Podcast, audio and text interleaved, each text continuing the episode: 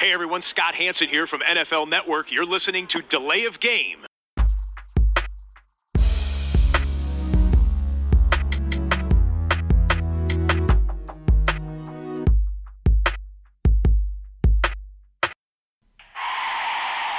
of game. Offense. Five yard penalty. Repeat down. Repeat down. Repeat down. Repeat down. Tja, in Zeiten von Geisterspielen in der Bundesliga, Playoff-Absagen in der deutschen Eishockeyliga, Hamsterkäufen und was weiß ich alles, bleibt eins konstant.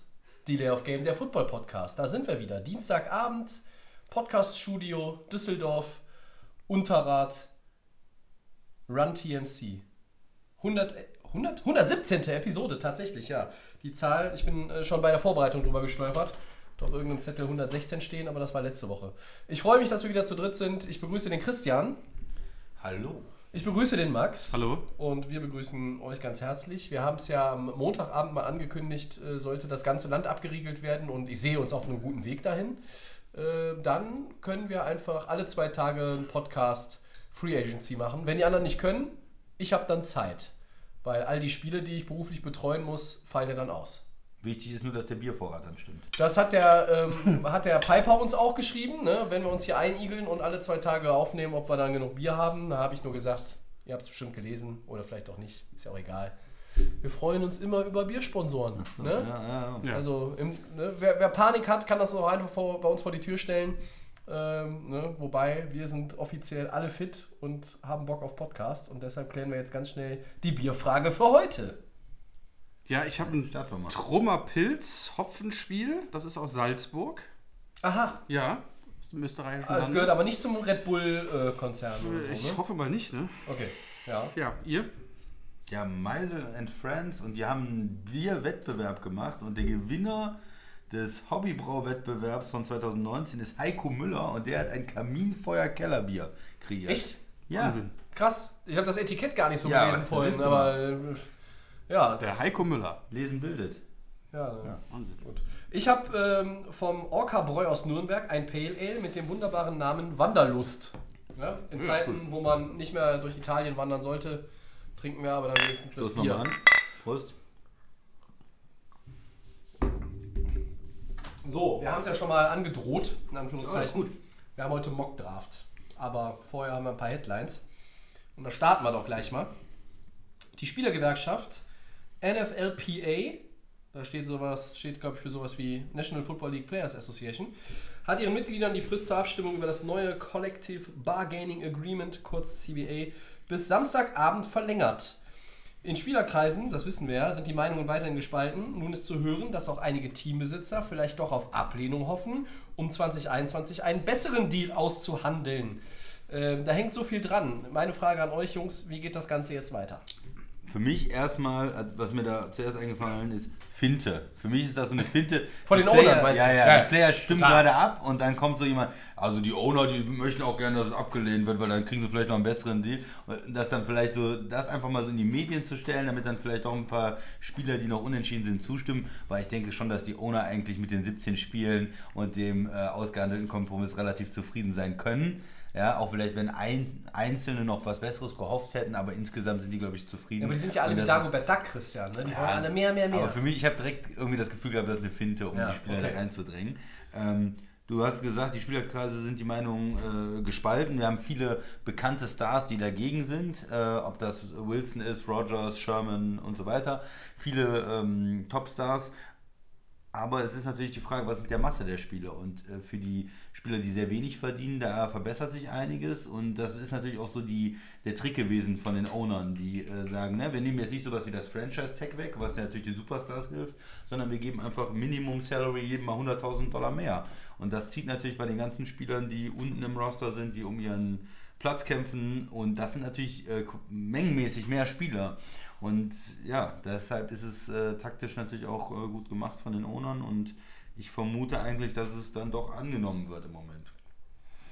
Ja, ich habe Breaking News eigentlich. Und zwar Russell Okong hat irgendwie dagegen geklagt, gegen, dieses, gegen diesen, diesen Ja. Vertrag, Ja. weil er irgendwie unzufrieden ist bezüglich hier, wie auch dann die ganze ähm, Situation ist bezüglich dem Gesundheitsstatus, den er nach dem Spieler ja irgendwie also wie sich darum gekümmert wird, wenn Spieler irgendwo danach irgendwie körperliche Schäden vom Football oder sowas haben. Also das Wir reden jetzt aber über Gehirnerschütterungen, nicht über Corona. Ja. Ne? Genau, richtig. Genau, wir reden hier nur von dem NFL-Thema. Ja, ich glaube, er hat vor allen Dingen auch ähm, geklagt, jetzt, das ist, jetzt wird es technisch und kompliziert, wie die Abstimmung gelaufen ist ähm, äh, bei, Genau, von den Spielern. Ne? Da gibt es ja verschiedene Gremien dann sozusagen, wie die abgestimmt haben und dass die jetzt allen Spielern das zur Abstimmung ähm, vorgelegt haben, das sieht er eigentlich als nicht in Ordnung an, weil es vorher in der ersten Runde eigentlich knapp abgelehnt worden ist. Und dann haben sie nochmal alle Team-Captains stimmen lassen und dann ist es knapp angenommen worden, um den Spielern vorzulegen sozusagen. Und in diesem ganzen Abstimmungsprozess, da ist halt die Frage, ob das alles so in Ordnung war, wie es gelaufen ist. Mit dem Hintergrund, was du gesagt hast, dass er deshalb damit gibt es einen Punkt ist, davon, genau. Und mit den neuen Verhandlungen weiß man ja auch nicht. Sie haben jetzt geschrieben, irgendwie, es könnten ein paar Wochen dauern, es kann aber auch Monate sich alles noch in die, in die Länge ziehen. Wir hatten ja auch schon drüber gesprochen, ob das, das nachher wieder in der NBA so eine Aussetzung sein kann, die mal damals ähm, vor ein paar Jahren gewesen ist, dass Spieler irgendwie unzufrieden sind. Aber viele haben sich. Lockout. Lockout, genau. Es haben ja auch viele äh, Spieler sich auch über Social Media geäußert zu dem Thema. Ist spannend zu sehen mal, aber trotzdem denke ich mal, äh, zu sagen, okay, ähm, die Abstimmung ist natürlich ein bisschen nach hinten gezogen worden, aber trotzdem hofft jeder auf einen neuen Vertrag. Die Spieler sind unzufrieden. Ich weiß es nicht. Wie ist, Tobi, wie siehst du das? Ich bin da irgendwie so ein bisschen zwiegespalten. Ja. Ne? Viele Spieler melden sich jetzt. Ähm, die Owner gucken immer aufs Money. Spieler, die ähm, keine so großen Verträge haben, kriegen natürlich jetzt irgendwie bessere, sind, werden besser bevorzugt. Also, Ja, du wirst keine richtige Einigung finden, Grund, glaub ich mal, ne? grundsätzlich, ja, dass alle damit zufrieden sind, das halte ich für sehr schwer umsetzbar. Meine Meinung ist, wenn die Spieler, wie der Christian jetzt eben auch gesagt hat, aus den unteren Bereichen der Roster mehr Geld kriegen, mehr garantiertes Geld kriegen, dann ist eigentlich da schon mal ein Punkt so äh, auf den Weg gebracht, am Ende darf sich eigentlich keiner in der NFL dann über, über zu wenig Geld beklagen. Die Superstars kriegen immer noch genug und die unten kriegen dann ein bisschen mehr. Ja? Die, die Mitläufer und, und Kaderfüller, wie auch immer man sie bezeichnen will, die Durchschnittsspieler äh, verdienen sicherlich auch ein bisschen mehr als den, das, das Minimum an Salary. Das wissen wir ja. Äh, insgesamt halte ich diese Entwicklung so ein bisschen für bedenklich aktuell, weil das geht hin und her.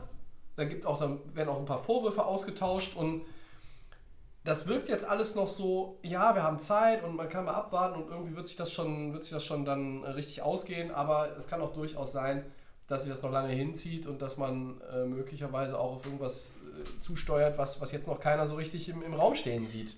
Aber ich sag mal, jetzt wird es doch relativ konkret. Also entweder es wird angenommen oder abgelehnt. Ja, oder? aber wenn es abgelehnt wird, dann spielst du jetzt das Jahr aus und dann musst du entweder im Laufe des, des Jahres dann nochmal dich irgendwo äh, zusammensetzen und, und was anderes ausarbeiten.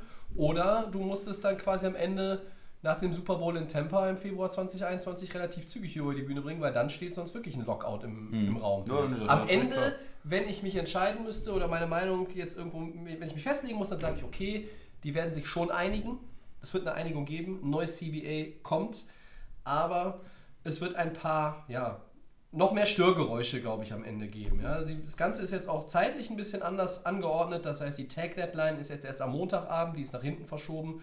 Die äh, Franchises haben bis Mitternacht ähm, New Yorker Zeit, also Eastern Time in den USA Zeit, einen Franchise-Tag oder die Franchise-Tags auszusprechen, Spieler damit zu belegen. Ab Montagmittag darf mit Free Agents verhandelt werden und 16 Uhr am Mittwoch beginnt das neue League hier und die Free Agents können offiziell unter Vertrag genommen werden. So, das ist der grobe Ablauf und dieses ganze CBA-Thema ist dem jetzt noch ein bisschen vorangestellt. Ja. Ja, und das mit, dem, mit den Franchise-Tags ist ja, weil es im Prinzip im letzten Jahr ja zwei geben kann und die Mhm. aber dann nicht wollen, wenn das neue jetzt verabschiedet wird, dass dann eins äh, wieder widerrufen werden muss von den Teams, dass da ein bisschen mehr Klarheit ist, glaube ich. Deswegen haben sie es da nochmal verschoben.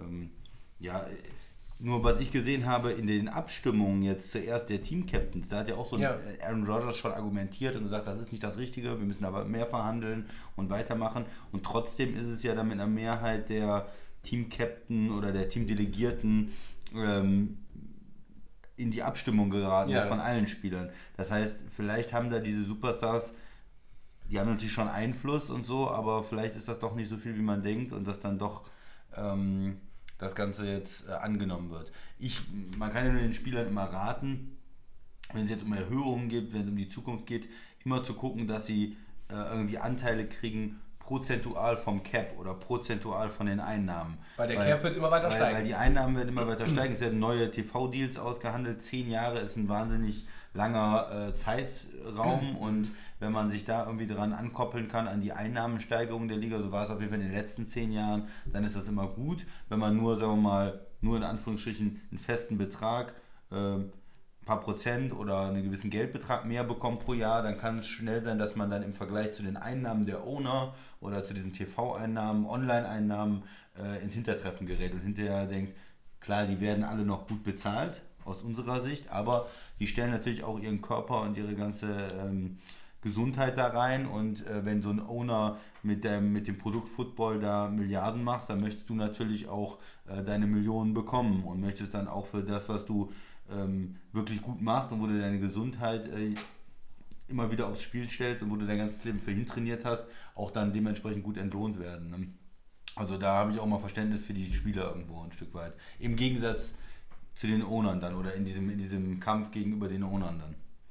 Ja, es bleibt einfach abzuwarten, was jetzt die nächsten Glaubst du Tage denn, dass die Einigung nah ist? Ich denke, dass sie schon nah ist. Ich glaube, dass es sich nicht irgendwie in einen Lockout oder irgendwie in eine Komplikation Okay. gehen sollte. Deswegen bin ich eigentlich guter Hoffnung, dass man sich da einigen kann, äh, dass dann quasi so ein bisschen für jeden das bessere, äh, das gut bessere Angebot da rauskommt, also dass jeder so ein bisschen Vorteil daraus ziehen kann. Ne? Gut, dann machen wir weiter.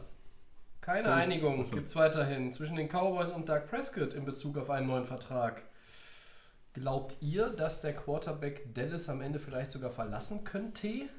Max? Ja, ich glaube das schon so ein bisschen. Ne? Echt? Ja, weil ähm, Angebot ist ja von den, äh, von den Cowboys 33 Millionen. Sie haben es jetzt ein bisschen erhöht. 33,5, glaube ich, so sind sie auf dem Niveau von äh, Jared Goff und was haben wir da noch, glaube ich, irgendwie. Aaron Rodgers. Aaron Rodgers, genau.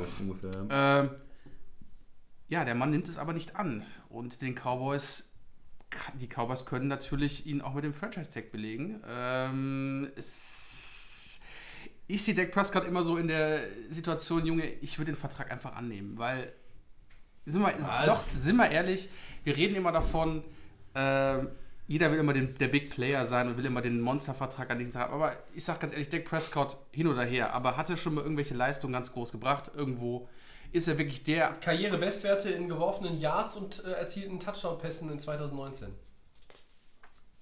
Ja, gut. Ist okay. Ist, Ja, ist, gut, ist ein ja. Argument. Trotzdem. Ja, ich wollte nur eins einstreuen. ist- Also ich- ich hätte trotzdem, eins gehabt, trotzdem äh, sehe ich ihn irgendwie. Die Cowboys sind ja selber, glaube ich, nicht so als ihren, ihren Macher. Sie haben natürlich auch die Fehler gemacht. Was? Wieso nicht? Ja, wir haben ja schon drüber gesprochen, dass sie auch sich überlegt haben, Tom Brady zu holen. Sie haben gesagt, okay, ähm, nimm unseren Vertrag, nimm unseren Vertrag an oder wir legen dich mit dem Franchise-Tag, ist jetzt quasi auch so ein bisschen die Drohung. Also ich finde, dass Dak Prescott ähm, schon mal überlegen sollte, okay, ähm, ich habe hier eine Franchise, mit der ich was holen kann. Wir haben die Stärken auch der, der Cowboys angesprochen.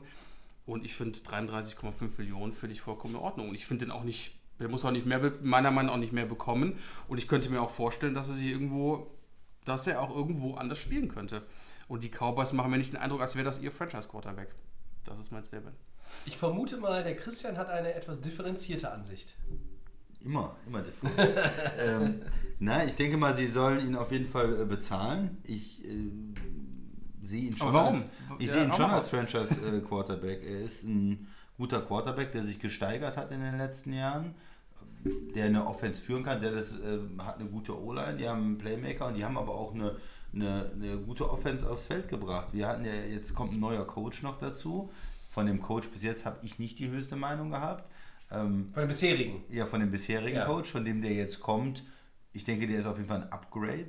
Und Dak Prescott ist ein guter junger Quarterback. Wenn äh, Jared Goff äh, so einen Vertrag bekommt, wenn Carson Wentz so einen Vertrag bekommt, da sind ja auch junge Quarterbacks, wo man noch ein bisschen hineininterpretiert. Wo man noch ein bisschen sagt, ja, die werden vielleicht in den nächsten Jahren ähm, noch wirklich ne, noch ein bisschen wachsen. Die sind vielleicht schon sehr gut und haben schon viele gute Ansätze gezeigt, aber die sind noch nicht unter den besten drei der Liga oder so. Ja? Ja, weil sie es einfach auch kon konstant zeigen Weil sie noch müssen. die Konstanz zeigen müssen, weil sie, aber man hat schon gesehen, Mensch, die haben eigentlich das Potenzial. Und Dak Prescott ist für mich auch ein sehr, sehr guter Quarterback. Und ich würde ihn auf jeden Fall bezahlen. Ich glaube nicht, dass man sagen kann, ich gebe ihn ab und finde einen besseren. Finde erstmal einen besseren. Ähm, Sehe ich nicht. Und ich glaube auch nicht, dass man mit 33 oder 33,5 Millionen weiterkommt. Damit wäre man weitergekommen, hätte man ihn letztes Jahr oder vorletztes Jahr eine Vertragsverlängerung angebracht. Man muss ja bedenken, der Mann, der war, hat immer für sehr, sehr wenig Geld gespielt. Weil, der, was war der für ein Pick? Welcher Runde? Drittrunden-Pick. Oder, oder Ja, Viertrunden-Pick relativ sogar. Also der war, hat ne? sehr, sehr wenig äh, Geld verdient.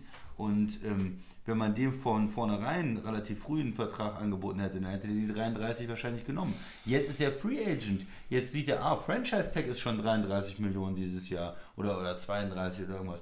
Warum? Dann spiele ich halt ja Franchise Tag und hole mir dann die 100 Millionen garantiert.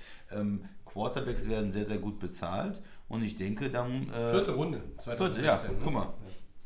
Da müssen sie ähm, schon ein bisschen mehr. Äh, Gut, aber das Argument ist doch klar, quasi, warum, also wir haben jetzt, der hat für wenig Geld jetzt die letzten Jahre gespielt und Tobi hat auch gesagt, er hat eine super Saison gespielt 2019, die ich jetzt gerade nicht auf dem Schirm hatte.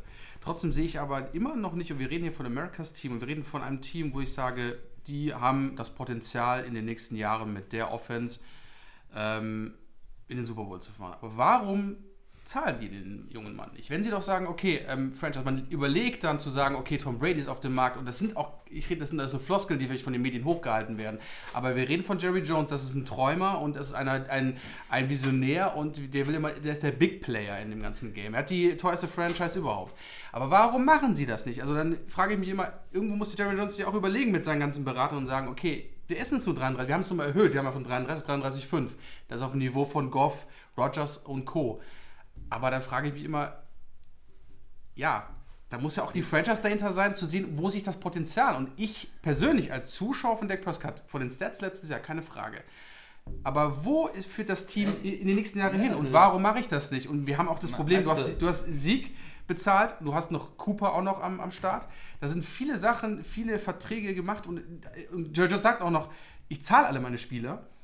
Aber wir haben schon damals, schon vor, ein paar, wir haben vor ein paar Monaten schon gesagt, das, wird teuer, schwierig, das ja. wird richtig teuer und schwierig. Du hast recht, es ist, äh, wenn du jetzt fair bewerten würdest, wäre vielleicht 33 Millionen auch für ihn äh, okay. Da ist er in den Top 5 der, der Quarterbacks vom, vom Durchschnitt. Er hat noch keinen Super Bowl-Ring gewonnen, er ist nicht der beste Quarterback der Liga, das sagt glaube ich auch keiner. Aber er ist ein guter Quarterback und so. Da, da wäre fair Frage. bezahlt. Aber es geht ja auch nicht immer darum, fair bezahlt. Es geht ja auch um, was habe ich jetzt für eine Position. Und sie haben es halt so weit kommen lassen, dass er Free Agent ist jetzt. Und dann bist du natürlich immer äh, die Frage, wie, was für einen Hebel hat man? Und er kann sich jetzt ein bisschen zurücklegen und sagen, na gut, wenn ihr jetzt sagt, 33,5 ist euer letztes Angebot, dann verhandle ich halt mit allen anderen Teams.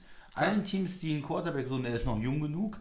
Äh, wir wissen, was Kirk Cousins gekriegt hat, der dann die Möglichkeit hatte, mit äh, Teams zu verhandeln, der ja auch nicht der beste Ja, Quarterback der. Liga ist, der auch keinen Super Bowl gewonnen hat. Aber wenn du als Quarterback, der eine gewisse Qualität hast, auf den Markt kommst, da kannst du natürlich groß Geld absahnen. Und wir wissen auch, dass immer der Quarterback, der dann einen neuen Vertrag gekriegt hat, ob das damals Stafford war, Luck war, ähm, dann jetzt K war zwischendurch und so. Die mal Matt Ryan. Matt Ryan, die sind dann immer wieder äh, als Höchster eingestiegen. Nicht, weil sie unbedingt in dem Moment der Beste der Liga waren, aber weil sie die Möglichkeit zu, hatten zu verdienen, weil sie die Möglichkeit hatten, Free Agent zu sein oder eine Vertragsverlängerung auszuhandeln. Und da ist er jetzt in der Position. Und er kann ja sagen, ja gut, äh, wenn wir nicht zur Einigung kommen und Franchise Tag zweimal gespielt wird, dann kassiere ich auch meine insgesamt 70 Millionen oder so in zwei Jahren und äh, habe dann weiterhin die Möglichkeit, äh, einen großen Vertrag abzuschließen. Ich glaube, das Ding kriegt er nicht so ja, billig, ja, obwohl er das eigentlich, das wäre fair, aber ich glaube nicht, dass Dallas ihn für 33 kriegt im Jahr. Ist die Frage, wer ihn dann für 33 oder mehr holt. Die, wo ich dir auch zustimme, ist diese Möglichkeit, ich glaube, dass er zu 95% in Dallas spielt, aber die 5% sind für mich auch Brady. Also wenn Jones wirklich so verrückt ist und sagt, ich will jetzt in diesem Alter, ich will nächstes Jahr den Super Bowl gewinnen. Ich will als Owner jetzt hier nochmal den Super Bowl gewinnen. Ich habe keine Zeit. Ich habe auch nicht fünf Jahre Zeit, drei Jahre Zeit, auf Dak Prescott zu warten. Ich hole mir jetzt Tom Brady, den GOAT, den Mann, der sechsmal schon Ring gewonnen hat, bezahle für den 35 Millionen im Jahr, für, gib dem nochmal drei Jahre Vertrag, ist mir egal. Es geht mir nur ums nächste Jahr. Ich packe den hinter die gute O-Line mit einem Top Running Back, mit einem guten Receiver. All in für 20, 20, 2021 die Saison sozusagen. Ich will äh, Anfang 2021 den Super Bowl gewinnen. Also diese Möglichkeit sehe ich auch. Ähm, aber ich glaube, das sind doch nur 5%. Das ist eine ganz kleine glaube Zahl. auch, das ist auch nur einmal im Raum weil- geschmissen worden und dann war das Thema. Aber wenn er ehrlich ist, ist Brady wirklich in diesem Alter, in der Situation jetzt noch ein Update über Prescott? vom letzten Jahr, was er in der regulären Saison gespielt hat, vielleicht in so einem Playoff-Moment mit seiner ganzen Erfahrung, Ja. vielleicht in Ja, der, schon. in der Umgebung auch von Mit der den- Offense, ja, auf vielleicht schon. Fall. Aber du musst natürlich auch immer die Verletzungsgefahr mit einem jungen Quarterback ist die geringer. Ich würde einfach eher sagen, bezahlt Prescott. Ihr habt den Fehler gemacht, ihr hättet den vorher bezahlen müssen. Jetzt wird es teuer, Freunde. Tobi, wie siehst du es? Ja, ihr habt eigentlich jetzt das meiste schon gesagt. Ich kann jetzt auch nicht. Das ist ja nicht schlimm. Ich halte mich heute hier mit meinem Redeanteil sowieso zurück äh, in Segment sind so in Rausch in, gekommen, in ne? Segment 2, weil Der Dak äh, Prescott hier. in Segment 4, Spoiler, äh, wird meine Stimme das häufig und viel zu Hast du ein hören bisschen was vorbereitet, ne? Ein bisschen. Entschuldigung. ähm, die Thematik ist, so wie der Christian sagt, erstmal richtig. 95% gehe ich mit, mit Prescott. Wenn er es nicht ist, wäre es tatsächlich Brady. Von dem ich immer noch überzeugt bin, dass er nächstes Jahr im Trikot der New England Patriots spielen wird. Und erst wenn wir an dem Punkt angekommen sind, an dem irgendetwas fix ist, werde ich etwas anderes glauben und akzeptieren. Gut. Ich fände ja. es einfach aufgrund der Nachrichtenlage und äh, der ganzen Dramatik und, und, und Dynamik, die da, da dranhängen würde, fände ich super geil, wenn Brady irgendwo anders spielt. Aber Ja. es wird nicht passieren. Da bin ich mir nach wie vor sicher. So, deshalb werden wir auch heute nicht mehr groß über Brady reden. Lieber über andere Leute nachher in Segment 3. Zurück zu Prescott. 95%, dass er da spielt. Wenn es kein Deal gibt, gibt es das Franchise-Tag. Ich sehe den Punkt von Max irgendwo. 33,5 Millionen. Das ist dann irgendwo auch angemessen.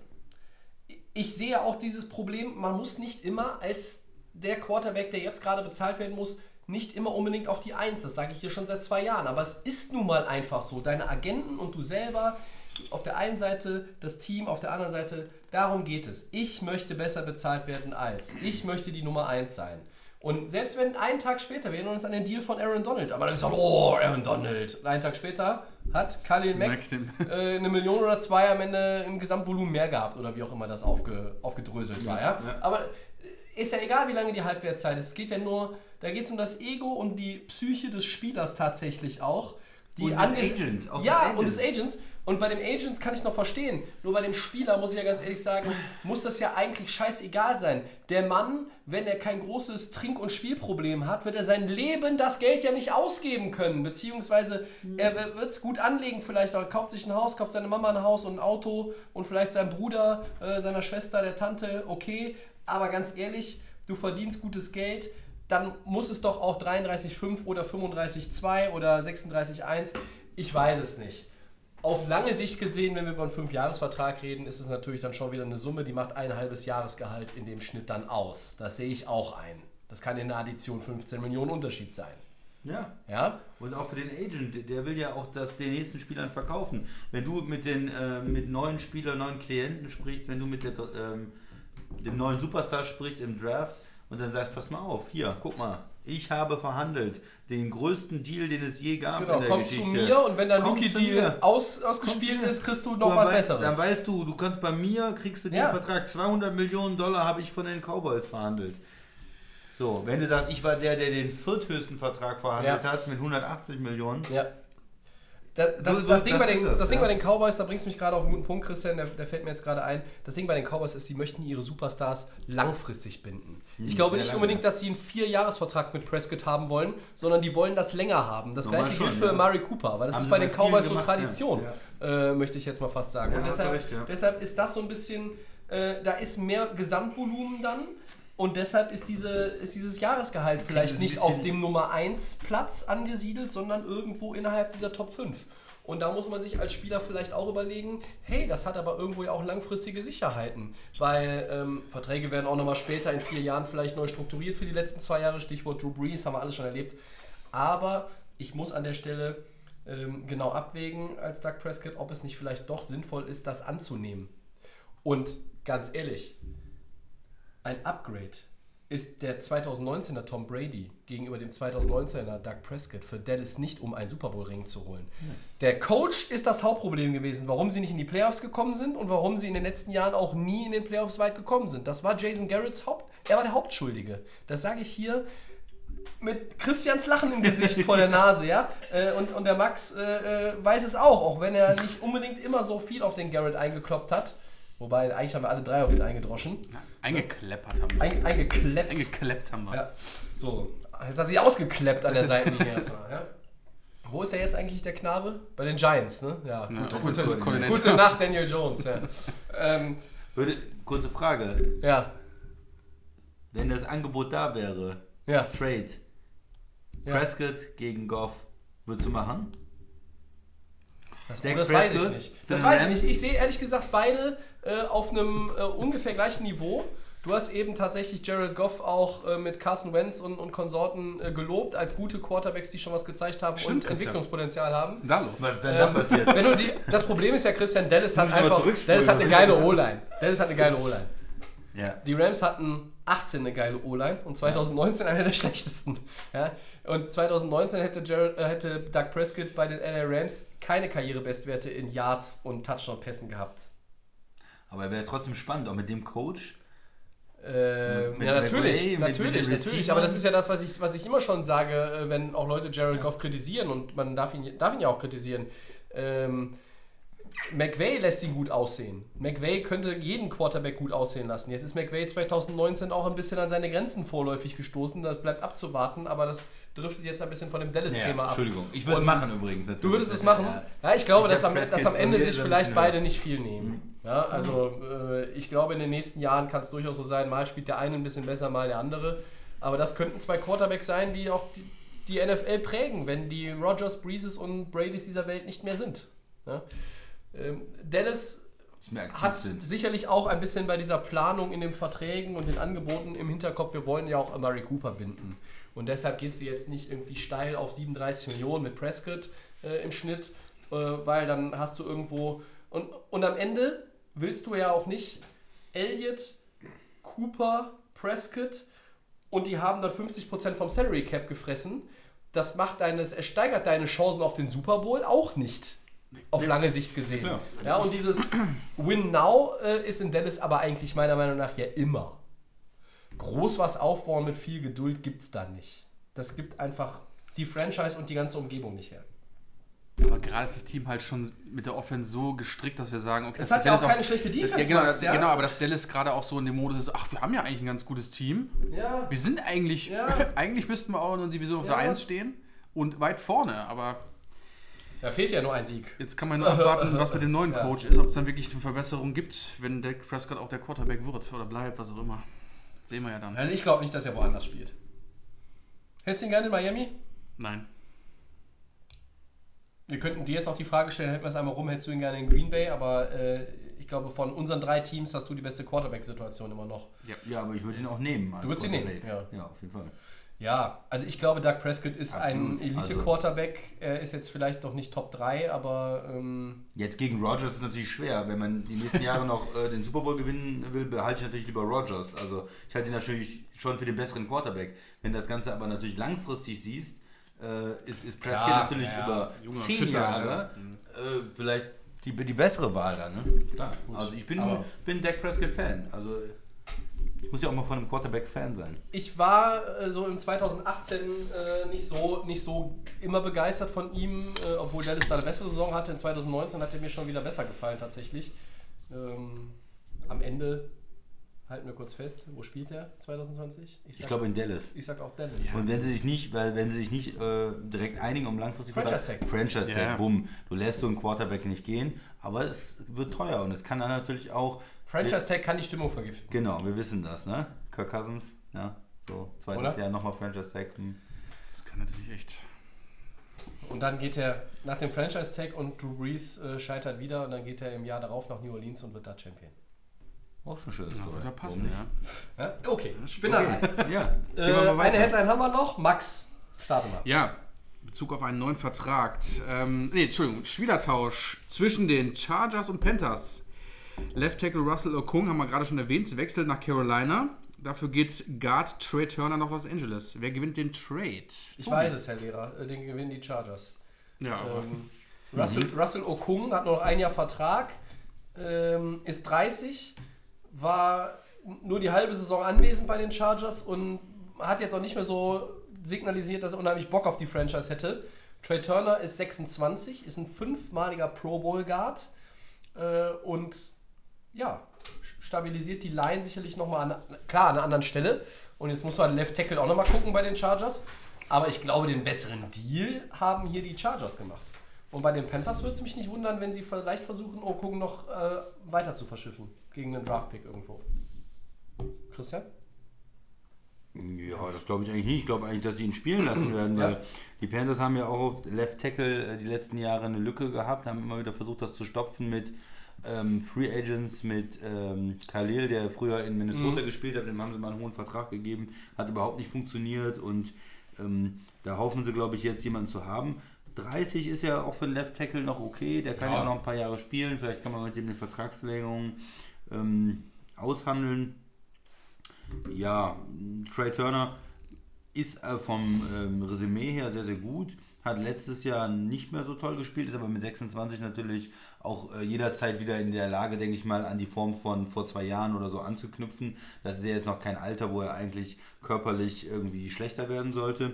Ähm, ist natürlich fürstlich entlohnt. Problem auch. ist der Capit, Für, ja. für einen Guard äh, 12,8 und 15 Millionen Capit. Ich weiß jetzt nicht, wie viel davon die, ähm, die ähm, Panthers äh, nehmen müssen über einen Signing-Bonus. Wird für, für LA ein bisschen niedriger sein, aber ist natürlich trotzdem äh, schon hoch und es ist halt von der Position her. Wenn jetzt, ich glaube, er spielt Right Guard auch, äh, gegenüber Left Tackle ist natürlich äh, der Left Tackle eigentlich nochmal die wichtigere Position oder die normalerweise besser bezahltere Position. Schwieriger da, sehr, sehr gute Ausnahmespieler zu finden. Ein Guard kannst du auch vielleicht mal in der dritten Runde einen guten oder in der vierten Runde noch einen guten Guard äh, finden oder jemand, der im College Tackle gespielt hat, du schulst den um zum Guard. Ist ein bisschen leichter insgesamt da ähm, Qualität zu finden. Das heißt, der, der Left Tackle ist da dann von der Position her nochmal ein bisschen wichtiger. Aber ja, am Ende finde ich es find ich's okay.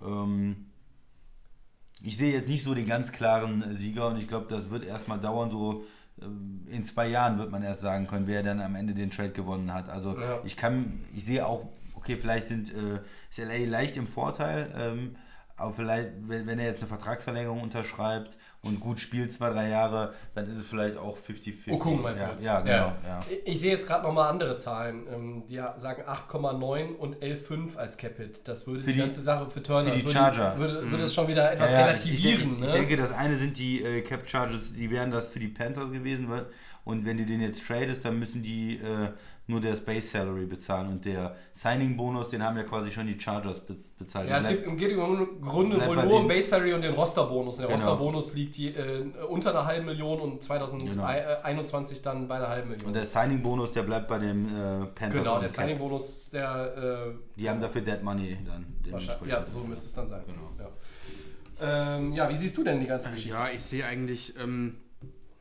da ein bisschen Trey Turner die, mit den Chargers ein bisschen im Vorteil mit der Erfahrung. Ähm, Position hat der Christian angesprochen, Left Tackle, ganz, ganz wichtig. Interessant auf jeden Fall, das sind beide Teams. Da wissen wir auch beide nicht, äh, was wie es mit den Quarterbacks weitergeht. Und gerade wurde jetzt hier auch mit den O-Lines ein bisschen mal ein bisschen verbessert. Ich auf jedem dem, wo er denkt, okay, das, äh, da ist irgendwo die, die Lücke. Ich denke mal da mit den äh, Panthers, mit ähm, Okong in dem Left Tackle, da kann man natürlich nicht viel falsch machen. Der wird da schon seinen, seinen Standpunkt setzen. Aber das wird echt interessant. Christian hat es gesagt, ein, zwei Jahren wird man erst sehen können, okay, hat das was gebracht, weil du einfach auch dann siehst, wer steht hinter, den, hinter, diese, hinter dieser Offense, äh, Offensive Line. Und ähm, also, das ist, glaube ich, jetzt für beide Teams nicht schlecht. Ähm, Turner ist ja wie gesagt, der erfahrenere. Ja, Okong ist ein bisschen der ältere, aber trotzdem sage ich da, das ist. Ja, Christians Argument ist okay, ne? Er ist 30. kann man- kann man- ja, da kann man nicht Whitworth viel- ist 38, spielt immer noch Left Tackle bei den Rams. Ja. Und gut. Und du, ja, und du, hast jetzt äh, zwei Teams, die haben schon Lücken in der O-Line gehabt und haben jetzt Spieler getauscht, aber das heißt ja nicht, dass sie jetzt gar keine Lücken mehr haben. Also Nee, du nee. gibst ja quasi Nee, ein, nee, aber ein, du- ein Puzzleteil ab und löst damit ein anderes Problem, aber muss natürlich jetzt was gucken. Es könnte natürlich sein, dass die Chargers sagen, okay, wir haben hier im Draft den Left Tackle der unserer der nächsten zehn Jahre, der, der Zukunft, wie man so schön sagt, den haben wir schon im Auge und äh, der passt uns da eigentlich gar nicht mehr, der Okung. Äh, wir wollen eigentlich einen schönen guten Guard haben ja gut, und wir holen uns in der ersten Runde einen Tackle und bauen unsere O-Line dann wieder auf.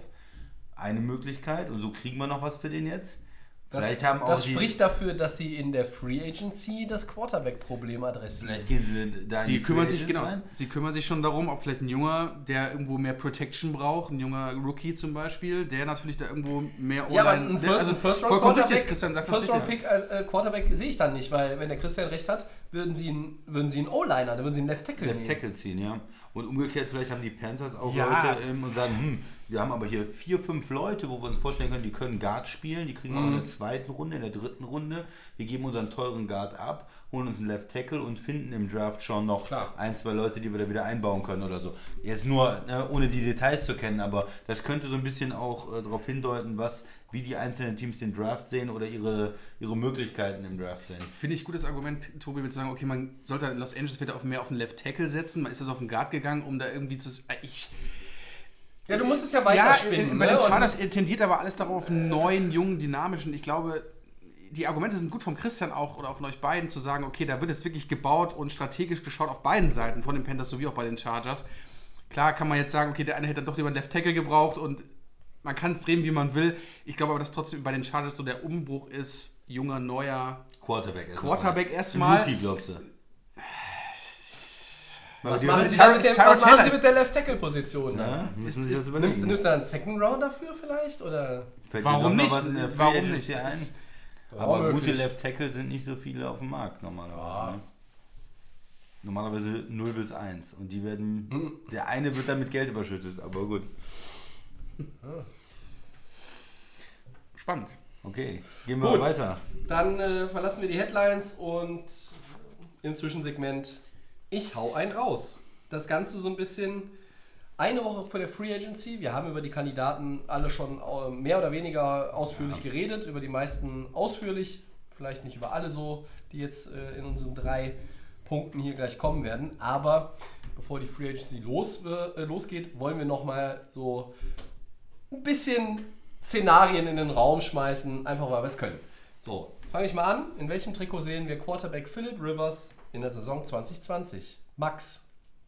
Ich hau einen raus, ich sag bei den Colts.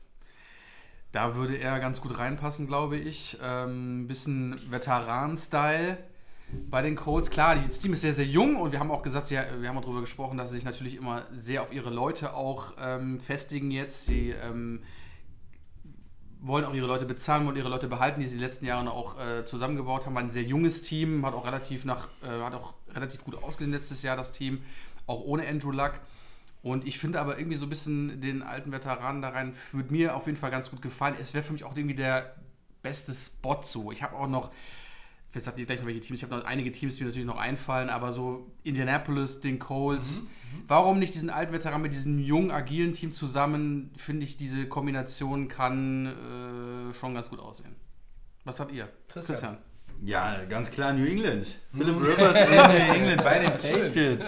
Und zwar, äh, ja, das ist da, das wird auch die ultimative Antwort äh, an, an alle, äh, die sich immer die Frage stellen, ist es Tom Brady? Ist es Belichick? Wa- Was macht eigentlich den Erfolg aus? Und er geht hin und sagt, okay, Goat mit deinen sechs Ringen. Du kannst irgendwo hingehen jetzt. Free Agent, viel Spaß, mach was anderes. Ich hol mir Phil Rivers. Das ist der Quarterback aus dieser berühmten Draftklasse ähm, mit Roethlisberger, mit Manning, der noch keinen Ring hat. Ne, der kommt zu mir in mein System, New England, der kommt auf die dunkle Seite der Macht und dann gewinnt er mit New England seinen Ring. Ja, spielt vielleicht nur ein Jahr da oder vielleicht zwei Jahre und holt sich aber den, den Super Bowl Ring und dann kann er sagen, guckt hierher, Leute, ich kann es mit jedem Quarterback. Ja gut, vielleicht nicht mit jedem, Äh. aber auch mit Phil Rivers. Ja, ich kann auch den zum Super Bowl führen. Und mit was soll er da spielen, der Philip Rivers? Mit welchen Spielern? Ja, gut, da da, ich sag mal so, da ist natürlich vielleicht noch ein bisschen was nötig. Auch auf der Right Receiver Position müssten äh, New England da noch ein bisschen was machen. Aber was wäre das auch für Phil Rivers für eine Möglichkeit? Der ist ja irgendwo immer so jetzt. Äh, der, ich will jetzt nicht sagen, der Loser ist vielleicht zu viel gesagt, aber er, er hat noch keinen Super Bowl Ring gewonnen. Er hat es noch nicht geschafft, irgendwie den Durchbruch zu schaffen, ja, ins große Spiel zu kommen und den Titel zu holen. Vielleicht, wenn er es darf, dann kann er auch sagen, gut, ich Fußstapfen von Tom Brady, ich mache jetzt das Schwerste, was es geht. Ich versuche in New England da den Titel zu gewinnen. Äh, ist ein bisschen verrückt, aber hätte für mich auch äh, ja, eine, eine interessante, interessante Punkte. Also einmal für den äh, für Belichick äh, mega geil und auch für, für Rivers wäre es doch die Krönung der Karriere, wenn er tatsächlich in, in, einen Super Bowl gewinnen würde. Und diese Infrastruktur kann es auf jeden Fall. Wenn es, ein- wenn es ein Team kann, äh, auch immer wieder den, sich neu zu erfinden, einen Umbruch hinzubekommen, dann sind es die Patriots. Also wenn man als Phil Rivers jetzt sagt, ich will irgendwo nochmal einen Super Bowl gewinnen, warum soll man nicht vielleicht dahin gehen? Ja, Tobi. Sie, hört sich gut an.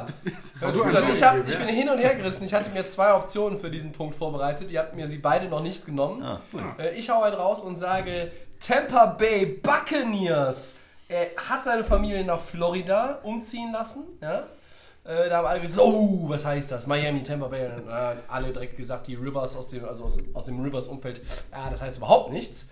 Ähm, aber es war halt klar, dass man aus San Diego wegzieht. Da war er auch noch, nachdem die Chargers umgezogen sind nach LA, ist er jeden Tag gependelt. Ähm, natürlich ist die Chance, da einen Super Bowl zu gewinnen, nicht besonders hoch, aber schauen wir mal, vielleicht können die Buccaneers noch einen First-Round-Pick auf einen Running Back verwenden. Dann hätten sie die Kollegen Evans, wie heißt der andere Knabe? Godwin. Goodwin, ja. Ja.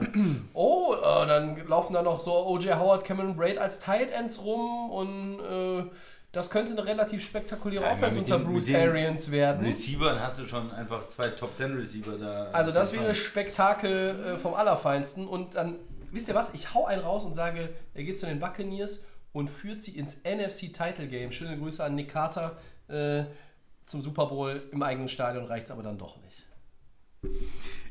Ich finde das Argument mit den Buccaneers echt gut, aber ich sehe so ein bisschen, weil du gerade auch die Spiele angesprochen, die die Buccaneers ja so haben, um Rivers jetzt hier irgendwie nach vorne zu bringen, sie- finde ich aber so die Situation, die bei den Chargers war, nicht viel anders wie bei den Buccaneers. Ich sehe so, ich sehe das ich. Genau, also ich sehe auch so wie zum Beispiel hier ähm, Keenan Allen und Mike Evans so immer so auf dem gleichen Niveau und dann läuft immer noch hinten noch anderer. Typen, also aber ja, beide sehr gute Ne? Receiver. Also Punkt, so ja, ja. würde man, aber vielleicht mal eine andere Franchise und ähm, mal was Neues, aber klar, hau einen raus, ist vollkommen richtig. Äh, Tampa Bay nicht schlecht. Ja, es ist, es ist eigentlich jetzt nicht so, ähm, nicht so sinnvoll, wenn man jetzt wirklich diesen Punkt, äh, wo habe ich vielleicht eine realistische Chance auf den Ring. In New England ist die gefühlt ja immer hoch, aber ähm, man könnte auch sagen, in Indy ist sie natürlich besser, das war ja dein Tipp, als in Tampa Bay und da würde ich auch nicht widersprechen. Die andere Nummer, die ich noch im Kopf gehabt hätte, wären übrigens die Las Vegas Raiders gewesen. Aber eher so als äh, strenger Katholik im Sündenpfuhl in Nevada. Ich weiß nicht, Ja. ob das passt, aber gut. Ob man da irgendwie was gewinnen Naja. kann, naja. Dann Mhm. machen wir weiter. Äh, Christian, nächste. Wo landet denn Quarterback Teddy Bridgewater, der Backup von Drew Brees? Kann ich euch sagen. Ja. Bei den Chargers. Und wisst ihr auch warum?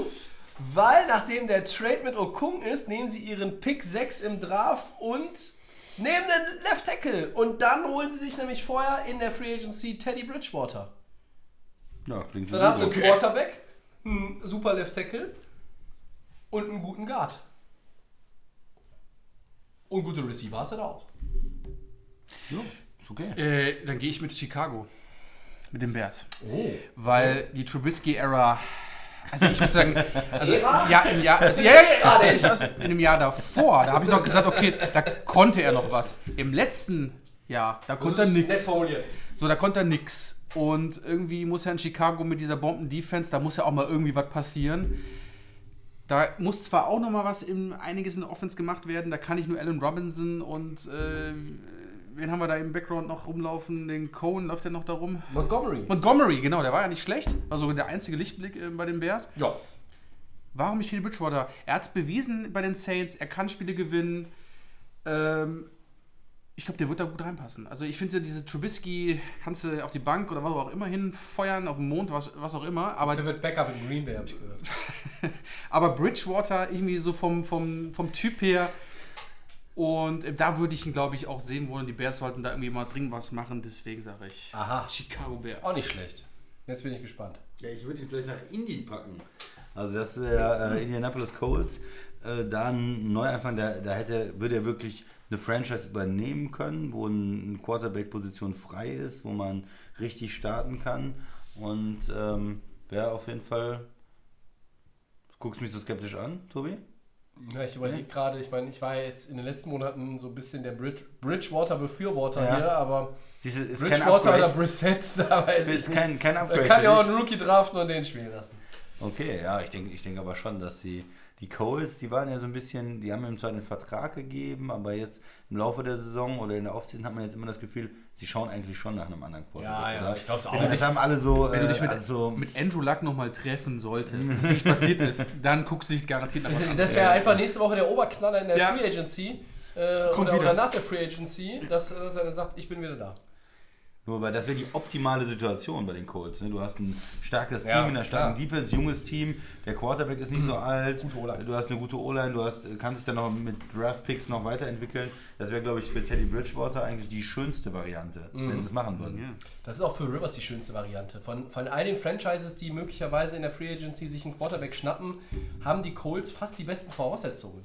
Weil, wenn, wenn das Gesamtpaket, äh, natürlich New England immer, immer eine gute, gute Option, aber wenn ich mir guck, angucke, welche Waffen der Quarterback hätte bei den Colts, hat er aktuell bessere Optionen, Stand heute, als wenn ich zu den New England Patriots gehe. Da widerspricht mir, glaube ich, Nee, nee, die Patriots sind natürlich, müssen da ganz neu anfangen, auch wieder mit ihrem Receiving Core, nach, nachdem auch der First-Round-Pick äh, ja nicht richtig eingeschlagen ist. Man sagen. Kiel Harry kann natürlich aber auch noch. Ne? Ja, war Schreibe ich verletzt noch nicht und ab. so. Nee, Schreibe ich abschreiben auch nicht, aber bis jetzt war es nicht so erfolgreich, wie sich gehofft Und haben. Mit ne? Dorset scheinen sich die Wege zu trennen, hat man Ja. gehört. Ähm, ja, schön. Haben wir noch einen, Ja. Max? Für welche Franchise spielt Running Back Melvin Gordon künftig, Christian? Ja, der hat jetzt eine ganz schwierige Position, weil bei den Chargers ist es ja zu. Die haben sich ja entschieden, wir gehen mit der günstigeren Variante, mit Eckler, der gut gespielt hat, in, wo er nicht da war, äh, der äh, sehr, sehr guter Receiving Back ist, der vielleicht nicht dieses äh, Potenzial des Three Down, weiß das ich, 1500 Yard Running Back äh, hat, was Melvin Gordon zum Teil hat aufblitzen lassen oder wo man schon dachte, okay, er ist der nächste Superstar. Eckler ist für mich kein absoluter Superstar, aber er ist ein guter Mann und wenn ich da noch einen dazu packe, einen zweiten Running Back, dann äh, wird das schon ein gutes dynamisches Backfield. Also er kann äh, die Nummer ähm, eine 1A oder 1B sein, je nachdem in einem, in einem guten ähm, in einem guten Backfield. Und dadurch ist es also bei den Chargers zu. Und ich glaube, er hätte letztes Jahr die 10 Millionen nehmen sollen pro Jahr. Ich habe es, glaube ich, ein paar Mal gesagt. Das war so das, wo ich ihn reingetippt habe. Ich habe ja gesagt, er ist nicht in dem, er sollte nicht Top of the Market gucken, nicht Bell oder sowas. Er ist nicht ganz so gut. Er sollte sich mit 10 Millionen zufrieden geben vielleicht. Hat er nicht gemacht oder der Vertrag war nicht gut genug. Jetzt wird es schwer, weil er kommt ja von einer schlechten Saison eigentlich. Er hat sich gesteigert. Es war nicht ganz so katastrophal wie am Anfang, glaube ich. Nach der Verletzung, wo er zurückgekommen ist, war er auch, auch nicht ganz so gut am Anfang. Aber insgesamt hat er nicht ein Superstar ähm, gespielt. Und ich denke, er wird sich mit weniger Geld äh, zufrieden geben müssen. Und es wird ein, ähm, ja, wo, welches Team ist es am Ende? Ähm, ich glaube, es ist, es ist so, gehört, ne? Ja, es ist so ein Team, äh, wo er vielleicht für, nur für ein Jahr unterschreibt jetzt, um nochmal seinen Marktwert Oh, wieder, wieder Ah, herzustellen. Und ähm, da gehe ich mit einem mit einem Contender und ich sage mal, er wird vielleicht in Kansas City unterschreiben. Wow. Da Das wäre, das Ja, wäre monstermäßig. Ich Ja. halte ihn für einen absoluten Spitzen Running Back. Nach wie vor. Ja, aber er hatte nicht so gute Zahlen dieses Jahr, ne? Ja, aber ich sag mal, Christian, dieser Lockout ne, oder Holdout, den er, äh, Holdout ist hier der richtige Begriff, ähm, das hat so den Rhythmus gekillt, finde ich bei ihm. Er hat dann ein bisschen träge reingefunden, hat auch ein paar ganz gute Spieler, aber es war insgesamt auch wieder so ein, so ein Ding. Bei Levier und Bell hat man das ja gesehen, komplettes Jahr ausgesetzt, war keine gute Idee. du brauchst den Rhythmus. Ja? Hat er nicht. Ja, er hat 600 Yards dieses Jahr gehabt, ne? Ja. 3,8 Yards per Carry, 8 Touchdowns. Ein, aber ein paar Prozent, Christian, hing das auch damit zusammen, dass die Chargers von hinten spielen mussten in den meisten Spielen. Ne? Da war nicht viel mit Laufen. Da war passen, passen, passen und vor allen Dingen Interception äh, über Turnover. Ja, er hat nur eine, eine 1000 Yard Season bis jetzt. Also er hatte Ja. 600 äh, in 2015 als Rookie, 997, also im Prinzip sagen wir 1000 Yards in 16. Aber du redest 1001 nur von den Rushing Yards. 1100 in 17, ich rede jetzt nur von Rushing Yards, Ja. 885 in 18, äh, da allerdings mit 10 Touchdowns und dann äh, 612 jetzt mit 8 Touchdowns. Also ich glaube nicht, dass er einen großen, fetten, mehrjährigen ähm, Vertrag unterschreibt, sondern entweder so ein zwei, drei Jahresvertrag für relativ äh, wenig Geld oder wirklich so ein Einjahresdeal, um in so einer mega So ein Prove-It-Deal? So ein Prove-It-Deal, ja, für mich schon. So, jetzt, der wird jetzt nicht für eine Million unterschreiben, aber sagen wir 6 Millionen in Kansas City und dann mega Stats mit dieser Offense und dann im nächsten Jahr versuchen, so einen 10 Millionen Vertrag wieder zu kriegen. sehe, so. sehe auch ein, ein One-Year-Deal mit 10 Millionen durchaus möglich, egal wo, weil, ähm, weil er ja Du auch die willst 10 Qualität hat. Millionen geben? Ich würde nicht Für, 10 für Millionen ein geben. Jahr? Ja. Max, wen, wen hast du denn auf dem, auf dem Board? Ich hab- habe jetzt ich extra dich zuerst genommen, weil. Ich habe äh, zwei Teams, ja. aber ich gehe mit meinem Team, mit Miami. Ja, das hätte ich nämlich sonst auch vielleicht genommen, aber ich Ähm, hatte du mehrere sagtest, äh, du sagtest mich gerade ein Jahr 10 Millionen. Äh, Christian, wir haben Jay Cutler ein Jahr 10 Millionen gegeben. äh, das Wie ist war- wie war ich, das denn alles, so? Äh, das war wunderbar. Genau, hat sich das bezahlt? Das Trikot mit der? Nummer 6, das wird, glaube ich, äh, oben ans Hard Rock Stadium, glaube ich, Top Seller. betoniert. Ich weiß es nicht. Betoniert. Ähm, für 10 Millionen. Ich glaube, ich habe es da sogar schon hängen sehen. ähm, ja, hast Keiner du gesehen? geachtet am ja, das ist, das ist, das fällt nur ganz genau, wenn man so ganz genau Skandal, dass. Jay Cutler bei den 100 besten Spielern Ähm, aller Zeiten nicht, mich nicht äh, Also ich hatte noch ein anderes. Team, aber ich gehe mal mit Miami. Erstmal, weil Christian hat das gute Argument gesagt, er ist wahrscheinlich jetzt günstig ein bisschen zu haben. Miami hat eine Menge Cap. Mhm. Ähm, die können sich das jetzt angucken, vielleicht für einen One-Year-Deal oder vielleicht geben sie ihm zwei Jahre, müssen vielleicht nicht so viel investieren, weil er sagen muss, okay, äh, ja, ich muss jetzt irgendwie was nehmen, muss ein Team finden. Und Miami kann zuschlagen. Das Running Game war letzte Saison katastrophal, wie auch die letzten Jahre. Äh, aber schlimmer als letztes Jahr geht es kaum. Da wäre ich ja froh, wenn 800 Yards und 10 Touchdowns dabei wären äh, äh, mit so einem Spieler. Äh, deswegen gehe ich mal mit meinem Team, ähm, den kann man sich, glaube ich, ganz günstig angeln. Tobi. Okay. Ich, ich halte bei Gordon vieles für möglich, auch ein Vierjahresvertrag mit einem Gesamtvolumen von äh, vielleicht 32 Millionen Dollar. So ein Einjahresvertrag mit 6 Millionen, Christian, halte ich auch für möglich. Genau, aber auch wie, wie tatsächlich, dass jemand ihm sagt, ey, wir schütten dich hier zu, 10 Millionen und dann gucken wir mal und wenn du gut bist, dann verhandeln wir mit dir auch als Ersten und so. Ich glaube nicht unbedingt, dass es ein Contender ist. Kansas City finde ich eine ganz sympathische Option. Miami finde ich übrigens genauso geil als Option. Ich habe zwei Teams aus derselben Division auf dem Radar. Und wenn ich jetzt eins wählen müsste und um beim Charakter des Segments zu bleiben, ich hau einen raus. Wie wäre es denn bei einem Team oder bei dem Team, das den Nummer 1 Overall Pick hat und sich dazu auch noch Melvin Gordon als Running Back ins äh, Backfield stellt? Die Cincinnati Bengals. Ist der Cap von denen relativ gut, ne? Ist nicht schlecht mit dem Caps, äh, wenn der Deal eh nicht so hoch ist, können wir es auf jeden Fall machen. Alternativ hätte ich die Pittsburgh Steelers noch im Angebot. Gefallen die euch besser? Na, ich hätte in Indy noch gesagt oder Tampa Bay. Ja, bei Indy, glaube ich, ist einfach, die haben so viele gute hast du Running Backs im ja, ja, Backfield. Und und wenn so. Marlon Mack wirklich ähm, noch, mehr, noch mehr Spielanteile bekommen würde, wie zum Beispiel Wilkins oder so, ihm ja auch zur Entlastung ein bisschen wegnehmen, dann wäre der von den Zahlen her ein absoluter äh, ja, Top-10-Mann. Äh, deshalb glaube ich nicht Coles. Ich halte ein Team wie Pittsburgh oder Cincinnati durchaus für, für Ich realistisch. bin ja immer ein bisschen kritischer hier mit den Running Backs. Du hast mir auch Bell immer verkauft als Wunderknaben für irgendwelche Offenses in den letzten Jahren. Jetzt mit Gordon. Äh, der hatte auch mit den Receptions unter 1000 Yards. Ne? Der hatte 900 Yards oder so äh, Rushing und Receiving Jetzt zusammen. letztes Jahr. Letztes Ja, aber wie Jahr. viele Spiele hat der denn gemacht? Und jetzt kommt nochmal, wie war denn in den Playoffs? Wie war, wenn es dann wirklich um die Wurst ging? Zwei Playoff-Spiele in seiner Karriere, 17 äh, Attempts für 40 Yards und 9 Attempts für 15 Yards.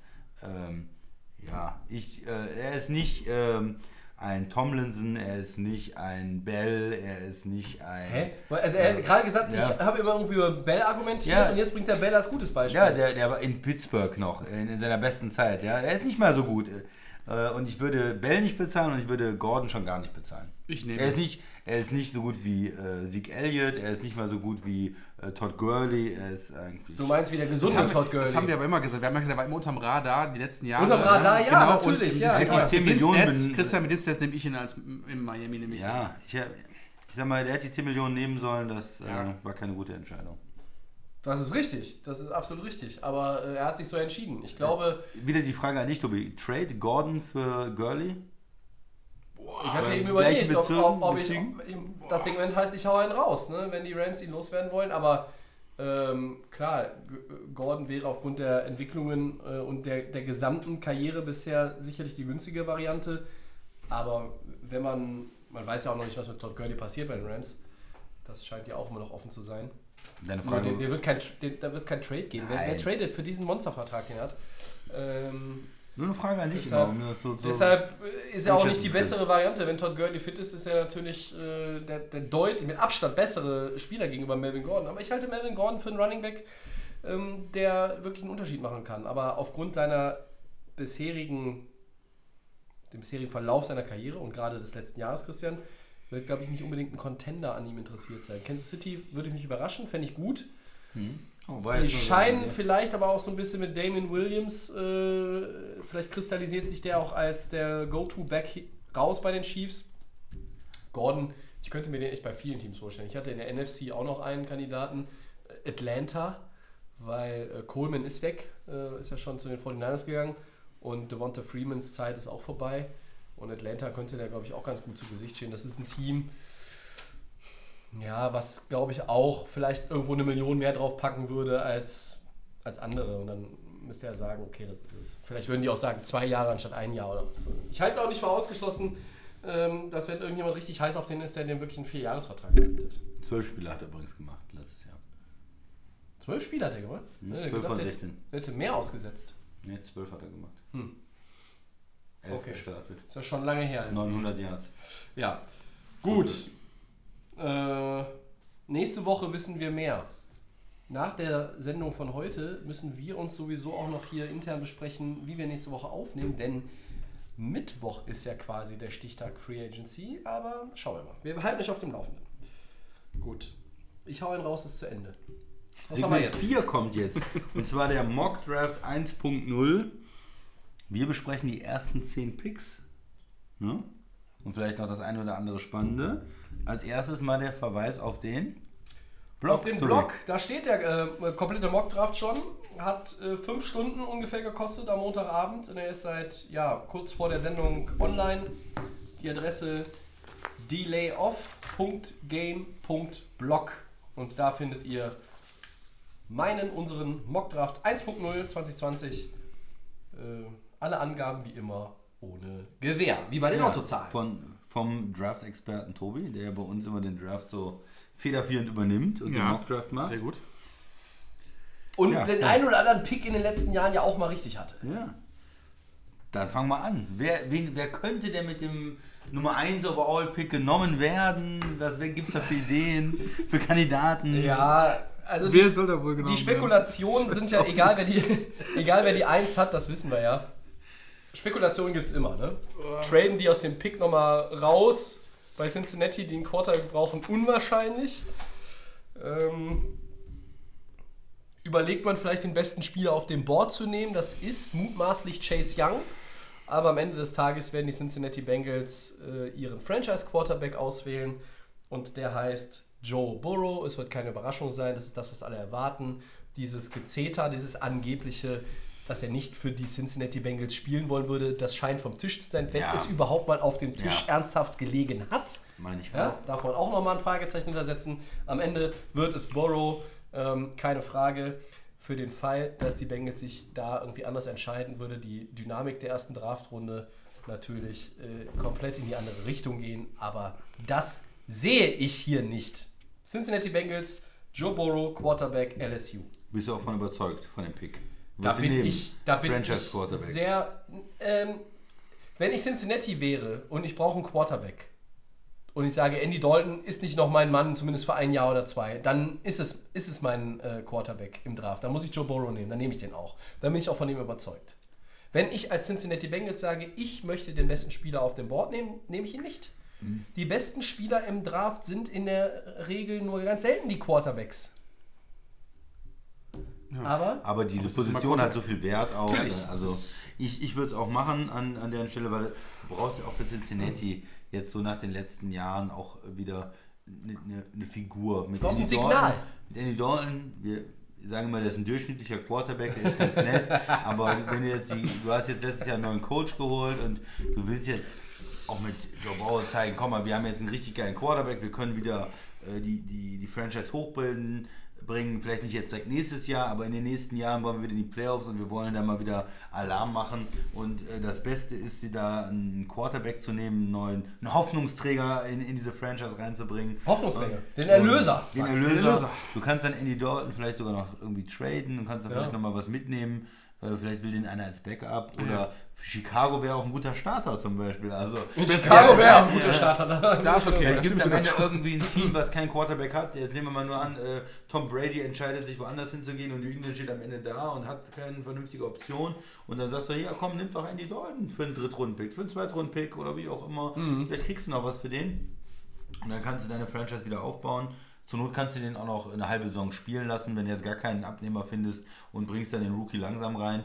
Aber ähm, er hat mich auch von dem, was ich gesehen habe, von den Highlights vom College, mich total überzeugt als Nummer 1 Pick. Wie siehst du es, Max? Also erstmal zu diesen ganzen Mock-Drafts, man wird nur verrückt gemacht. Also für mich ist das zumindest der Eindruck, weil es gibt alle Konstellationen, aber wir befassen uns nur mit denen, die wir jetzt hier haben. Und zwar sind es ja die Bengals, Joe Burrow. Ich finde es gut, was ihr gesagt habt. Man muss jetzt ein Statement setzen. Die Bengals sind seit Jahren irgendwie so ein Team, wo wir nicht wissen, wo führt dieses Team hin. Playoffs, keine Playoffs. Wollen die überhaupt mal weiterkommen in ihrer Entwicklung? Und ich glaube mit Joe Burrow, er ist quasi der beste Quarterback. Äh, So ist er geratet worden und man hat auch seine Highlights gesehen im Finale, auch im College. Ähm, er macht für mich den Eindruck, er ist ein sehr zurückhaltender Typ, aber sehr solide und ich glaube, er kann da in äh, Cincinnati. Ich hoffe natürlich auch, dass die Franchise sich darum kümmert, dass dieser Mann ähm, sein Potenzial zeigen kann, weil äh, da mache ich mir trotzdem mal ein bisschen Sorgen, dass da einfach auch nochmal weitergedacht wird und nicht so gesagt wird, okay, wir nehmen den jetzt einfach nur, weil es einfach jetzt so ist, sondern man muss einfach viel mehr, muss einfach dann ein Statement setzen und ihm einfach auch dann die Möglichkeiten geben, dass er sich da entwickeln kann, weil nicht, dass er dann in drei Jahren immer noch da rumhampelt und man sagte, ach, dieses Aber Potenzial konnte man nie ja, zeigen, aber aber- ich denke mal, ähm, die Draftklasse ist deutlich also relativ stark dieses Jahr, finde ich, auch was Offensive angeht. Und ähm, ich denke, dass die Bengals da die richtige Entscheidung treffen werden und sie mit dem Burrow dann in der ersten Runde gehen werden. Und sie haben ja auch das Signal gesetzt, Franchise Tag äh, für AJ Green, Receiver, dass er bleibt. Und dass da auch ein erfahrener Receiver tut ja so einem jungen Quarterback sicherlich auch gut. Ja. Auf jeden Fall. Ja, Tobi, bitte.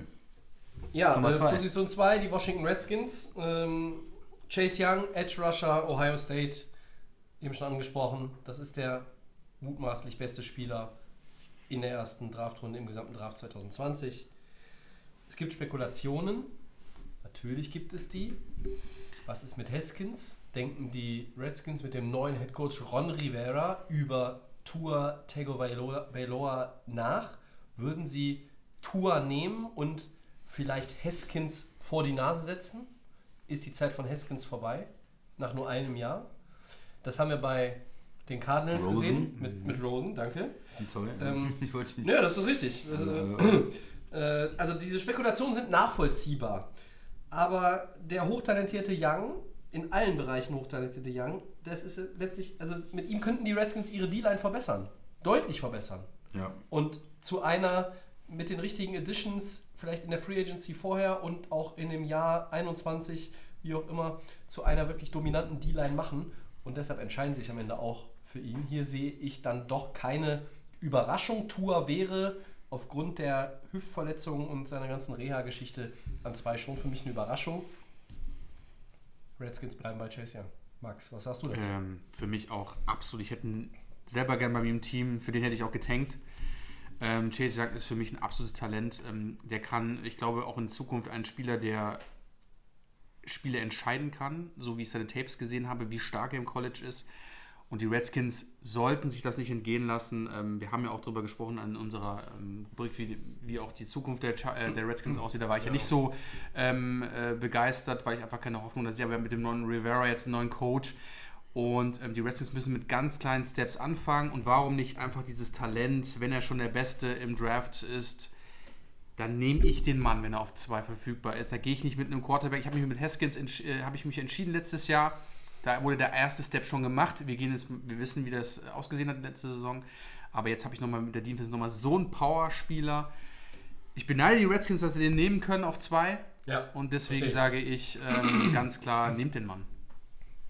Ja, ich, ähm, ich glaube auch, dass sie es so machen. Ich, ist immer, wenn sie jetzt absolut überzeugt von dem Quarterback sind, ähm, kann man das nicht ausschließen, dass ein neues Regime auch sagt, komm, wir nehmen einen anderen und traden den. Aber ich glaube, die richtige Entscheidung wäre schon, Chase Young zu nehmen und auch Haskins noch eine Chance zu geben, nach einem halben Jahr mehr oder weniger den da äh, in die Wüste zu schicken oder so. Das wäre auch äh, zu kurzfristig gedacht.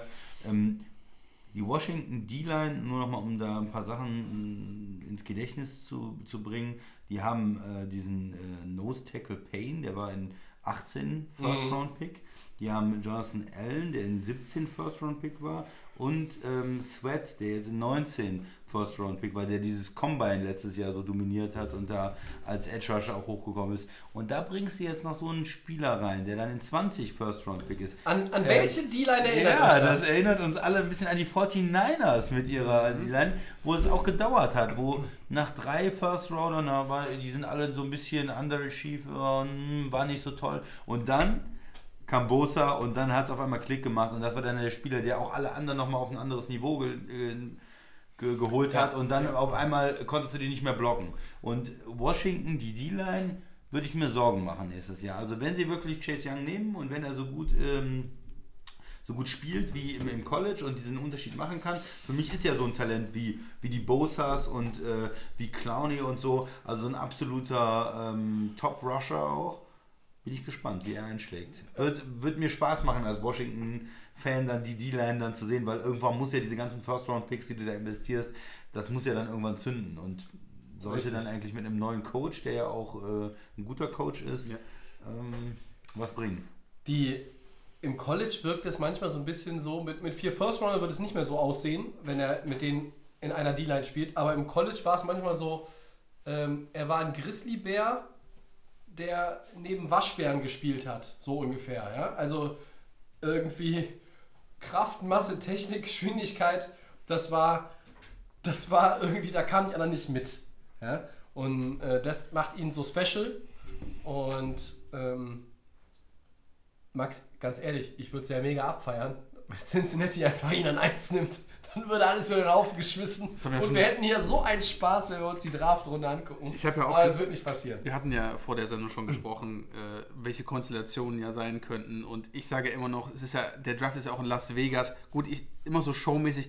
Ich würde es natürlich feiern, ähm, wenn es wirklich so ein komplett, wenn ein Team sich komplett umentscheiden würde, Ja. weil was wäre äh, im Hintergrund los? Die Telefone würden heiß laufen und jeder müsste sich nochmal äh, die Strategie umändern, weil die ersten zwei Picks sind eigentlich auch von allen Analysten ähm, immer so, die beiden Spiele werden immer genommen. Aber wenn wirklich mal Cincinnati sich entscheidet, okay, wir nehmen doch wirklich den Besten an Bord, da hattest du ja gesagt, okay, Chase Young ist es.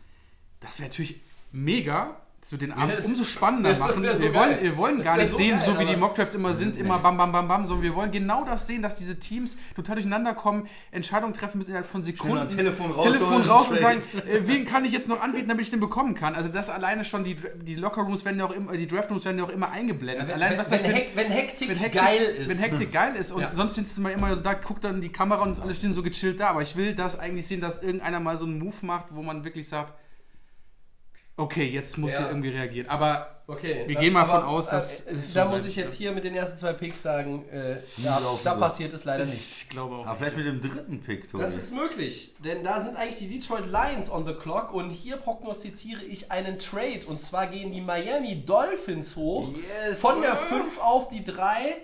Sie wollen was? Sie wollen. Tua! Sie nehmen sich Tua Tagovailoa, den Quarterback Alabama Crimson Tide. Warum? Der könnte auf 5 auch noch da sein. Ja, schon.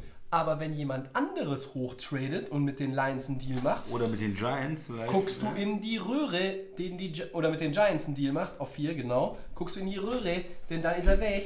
Und wenn du ihn haben willst und wenn du ihn das versuchen willst, dann musst du diese zwei Spots hochgehen. Ich sage hier, gibt es den ersten Trade. Die Lions werden eine Menge Calls erhalten. Vor dem Draft, wenn der Red Carpet übertragen wird, wenn Cincinnati on the clock ist und wenn Washington on the clock ist. Es sei denn, die haben schon mit irgendwem einen Deal gemacht und es ist schon vorher klar. Aber ich glaube, da wird das Telefon schwer, schwer klingeln. Viele Teams dürften das, nämlich das Interesse daran haben, nach oben zu traden.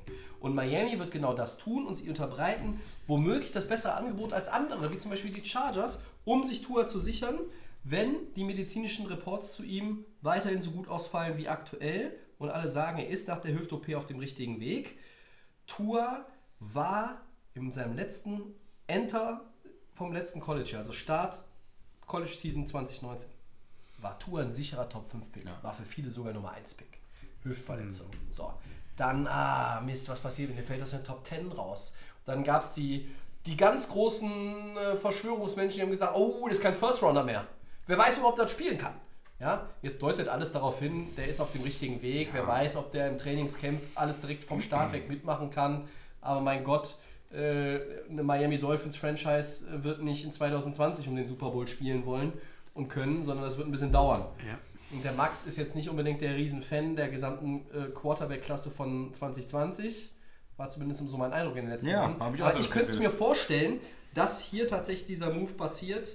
Ähm, nicht weil Detroit einen Quarterback nehmen will, wie gesagt, sondern weil andere vielleicht Nummer 3 Spot traden. Und die Dolphins haben drei First Rounder. Ich glaube aber nicht, dass sie vielleicht dann, wenn man nur zwei Spots mit den Lions tauschen muss, dass man dafür einen First Rounder weggeben muss. Die Dolphins haben auch zwei Second Rounder, dass man einfach sagt, hey, wir geben euch einen Second Rounder, den besseren Second Rounder, dafür können wir die anderen beiden First Rounder behalten. Jetzt kommt der Dolphins-Experte. Nein, der Christian. Nee, ich will nur Lass ein, ruhig. eine, ruhig. eine, eine Sache sagen dazu. Ich glaube nicht, dass ein Second Runner reicht, weil ich habe es in der Vergangenheit erlebt, wo die, wo die Bears Drei auf fünf, ja. ja, die sind von 3 auf 2 gegangen oder sowas. Von zwei Was war das denn nochmal? Mit dem ähm, Ja. mit Schibitzky. Ja, ja, klar, aber was war die Kompensation? Die haben einen First Rounder abgegeben, glaube ich. Ja. Oder, oder mehrere Second Rounder. Das war nicht wenig. Ja, okay. Aber gut, äh, ich gucke es nach und der Max kann äh, seinen, seine Ähm, Dolphins besprechen. Also, die Dolphins haben natürlich ein Riesenproblem, weil ähm, klar, der Spot ist total interessant. Du hast natürlich die Chargers im Nacken, sowie auch die Panthers. Gut, da kommen wir natürlich auch noch dazu. Die, alles Teams, die ähm, Quarterbacks suchen. Tour habe ich ja immer Also die gesagt. Panthers spielen auch mit Cam Newton. Stimmt. Das ist Superman. Komme ich darauf? Hier. Superman, das ist, Hier ist er. das ist er. Ist er. Ja. Der, der Mann, für alle, der, Ja. der selbst läuft. So, ähm, ganz, recht, also Ja. ganz, ganz schwer, weil das Problem ist, also wir haben, ähm, Miami hat natürlich, klar, es ging immer Tank for Tour, bla bla bla. Ja, aber Das sie haben ja das- nicht getankt. Das haben sie nicht. Ähm, Und können ihn trotzdem kriegen. sie könnten ihn auf 5, also sie haben ja die Nummer 5, sie könnten ihn trotzdem ohne, eigentlich dürften es keine Probleme geben, um ihn vielleicht zu bekommen. Die Chargers wären vielleicht das, der, das einzige Team, was irgendwie Druck machen könnte. Trotzdem haben sie weniger im Petto, als irgendwie den, das den Lion- Lions schmackhaft zu machen, zu sagen, Ja. ähm, ja, ähm, ihr habt da irgendwas, aber was habt ihr im Angebot? Was könnt ihr uns geben? Und da sind die Dolphins natürlich auch wieder mehr im Vorteil zu sagen, okay, vielleicht können wir uns zurücklehnen und sagen, wir sind auf 5, müssen gar nicht groß was machen, sondern können Tour einsammeln. Die Healthy Stats sind super. Ich habe das alles angeschaut. Trotzdem bin ich keine überzeugt, bin ich nicht von dem Mann überzeugt, weil diese Hüftverletzung schon gravierend ist, um vielleicht in den nächsten zehn Jahren, ich rede hier von einem Franchise-Quarterback, der vielleicht die nächsten fünf bis längeren zehn Jahren bei dem Franchise sein sollte. Dafür wird hingearbeitet. Die Miami Dolphins haben in den letzten Jahren nichts, was Quarterbacks äh, angegangen ist, irgendwo hinbekommen. Und jetzt hast du natürlich dieses, dieses Manko, weil du einfach siehst, okay, der Typ hat diese Hüftverletzung. Die ähm, Ärzte sagen, alles gut, alles gut. Du hast ihn beim Combine nicht gesehen. Du hoffst natürlich jetzt auf die ähm, Pro-Anlage äh, beim College selber, wo er dann selbst werfen kann.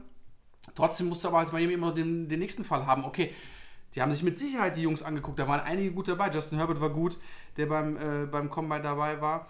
Ähm, das ist sehr, sehr schwer. Im Moment würde ich sagen, lasst erstmal die Finger davon. Schaut wirklich bis zum Ende nach und überlegt euch ganz genau zu sagen, biete ich Detroit irgendwas an, um jetzt irgendwo zu sagen, äh, muss ich mir jetzt sorgen, dass die Chargers irgendwie was machen können. Weil ich bin da sehr, deswegen sage ich einfach, dass die Detroit Lions auf der 3 bleiben, dass sie nicht ihren Pick irgendwie äh, an den Mann bringen können. Selbst auch nicht für die Chargers, weil die Lions zu gierig meiner Meinung nach sind und ich hoffe, dass die Dolphins sehr ähm, also drüber nachdenken und äh, schauen, was sie machen. Und deswegen sage ich einfach, dass sie, ähm, weil die Lions brauchen ja auch, wie gesagt, auch eine Position, was dann sage ich zum Beispiel, dass Jeff Okuda, der Cornerback, zu den Lions geht. Auf der Nummer 3. Hat seinen Draftstock, glaube ich, nicht verbessert. War so ein bisschen, war so ein bisschen steif, seine Performance beim Combine. Ja, ja, du hast ihn ja beobachtet, ne? Ja, Ich trotzdem. Ich, ich habe es nachgeguckt, also du hast recht erstmal. Es war ja nur ein Spot, äh, die die Mhm. ähm, Bears hochgetradet sind damals und die haben zwei Drittrunden-Picks und einen Third-Round- äh, Ja. Fourth-Rounder abgegeben. Was auch nicht so wenig ist. Ich würde sagen, insgesamt ist das irgendwie sowas wie ein Second-Rounder. Vor allem, wenn es ein früher Second Rounder ist. für eine Runde, So für, für einen Punkt äh, Hm? hochzugehen. Von Okuda jetzt. Das, äh, wir- ja, wir waren gerade noch bei der, bei so, okay. Geschichte von, von Also ich ja, denke mal, für ein, diese zwei Spots äh, von Miami, Detroit wirst du für einen Second Rounder vielleicht schon irgendwie hinkriegen. Für einen, Okay, ja. denke ich mal. Also da ist schon okay. Ich hätte gedacht, da müssen wir vielleicht noch ein bisschen mehr investieren, Man kann aber auch über Pick 26 in der ersten Runde reden, aber dann ja, oder kriegt man vielleicht noch würde, was wieder würde, zurück. würde ich die, äh, sehe ich die Dolphins über den Tisch gezogen. Ja, oder es ist ja auch manchmal, Spots. es kann ja auch komplizierter sein. Du kannst Ja, ja, auch den 26 abgeben und kriegst wieder einen Second Rounder zurück. Detroit, möglich, Von klar. Detroit oder sowas. Muss man gucken. Also ja. Du siehst auch cooler auf drei. Ja, Ja. ja. ich sehe das auf jeden Fall, dass sich nicht ändern wird, dass hoffentlich mein Team da ähm, sehr, sehr gut drüber nachdenkt und äh, da nicht irgendwie eine überhastete Entscheidung trifft. Ähm, gut, die werden wahrscheinlich wirklich sagt, alles abwarten. Ich finde das Risiko, ehrlich gesagt, bei, der Move, bei dem Move für Miami überschaubar. Ja, von, von 5 auf 3 hochzugehen ist jetzt, du musst Aber nicht so viel investieren, ja. vielleicht für einen Zweitrunden-Pick, Drittrunden-Pick, irgendwas. Eine, eine jetzt- Kombination. F- Ganz gut, du hast so viele Picks jetzt gesammelt. Und Tua ohne Hüftverletzung, ganz klar, würde ich alles dafür geben. Aber ich bin da wirklich sehr. Und wir Mit der heutigen Medizin. Die, Leute, die Leute sind so schnell wieder fit. Andere haben einen Running Back, der Eindruck. 16 Millionen im Jahr kriegt. Und der ka kaputtes. Knie hat. Also das wäre ärgerlich. Siehst du, ja. ich sehe so ein bisschen da so ein bisschen äh, Carson Wentz wieder, so, so, ein, Füssel- so ein Spieler, der eigentlich super Potenzial hat, aber dann immer irgendwie angeschlagen ist. Und das braucht diese Franchise nicht. Du hast so viel gearbeitet. Ein Shot in- zwischendurch Richtung Philadelphia einfach mal. Carsten Wentz, du meinst den schlechteren Jared Goff physisch gesehen. Ja, aber trotzdem, du hast jetzt so viel, du hast so viel abgegeben für so viele Picks und du musst das ganz genau angehen und Ja, klar. bis zum, also ich finde die drei, diesen, diesen Sprung von 5 auf 3, also da würde ich Ich echt sag's, nochmal dir, ich sag's euch ganz ehrlich, ich sag's dir ganz ehrlich, Max, und auch euch, die zuhören, ich habe es absichtlich so gemacht, damit der Max äh, genau nämlich darauf einsteigt. Ja. Nochmal für mich, ich hatte das Ja. damals nur als so viel im Kopf, weil es halt vielleicht drei Picks waren. Vielleicht hat mich das, Das ist bisschen- auch viel. Drei Picks sind viel, auch wenn das mit. Mid-Round-Picks sind. Ja. Das ist ja jetzt kein, äh, kein Schnapper in dem Sinne, ne? Ja. Was hast du denn äh, bei der Nummer 4? Oder Ja, das ist wieder mal so, ein, so, ein, so eine Geschichte. Die New York Giants sind ja auf 4 und die haben so viele Möglichkeiten an 4 und haben auch so viele Sachen, die sie eigentlich stopfen müssen an 4. Aber ich glaube, dass die Protection für Daniel Jones mehr und bessere Protection für Daniel Jones als Quarterback einfach essentiell ist. Auch für Saquon Barkley, ähm, damit die O-Line besser ist und er auch wieder an, an alte Form anknüpfen kann. Äh, Mekai Beckton, äh, Offensive Line Louisville ist hier mein Pick. Ähm, 357 Pfund Glanzvorstellung beim Scouting Combine. Ähm, ich glaube, sein Draftstock ist nochmal nach oben gegangen. Ähm, und deshalb sehe ich jetzt hier die Giants nicht mit einem Defender gehen, was auch absolut sinnvoll wäre. Und das ist auch nicht ausgeschlossen. Ich denke aber, man muss hier in erster Linie jetzt auch nochmal an die O-Line denken. Ja. so. ich versuche jetzt da Löcher reinzustechen in deine. Äh, Sie haben ja einen teuren Left Tackle, ne? ähm, dem sie auch eine Menge Geld bezahlen und spielt er dann Left Tackle, spielt er Right Tackle erstmal, übernimmt er dann. Vielleicht spielt er auch erstmal Guard. Ja, Auch das ist ja nicht ausgeschlossen. Und wo ich immer so ein bisschen das Problem habe, also ich sehe schon, dass er ein guter Mann ist und er hat ja auch, wie du schon sagst, diese, mit dieser äh, mit, diesen, mit dieser Leistung beim Combine einfach auch, äh, ist er da sicherlich hochgekommen. Ich finde es bei Tackeln immer schwer zu sagen, wer ist da eigentlich vorne bei den Teams. Ähm, da gibt es andere noch, ähm, diesen äh, Tristan Works, äh, der, der irgendwie hochgehandelt wird. Wills ist ein anderer Tackle, der noch hochgehandelt wird. Ähm, dann, äh, ja, da weiß ich nie so genau, ähm, was wollen die einzelnen Teams von ihren O-Linern, wer hat da den besseren Eindruck ähm, gemacht.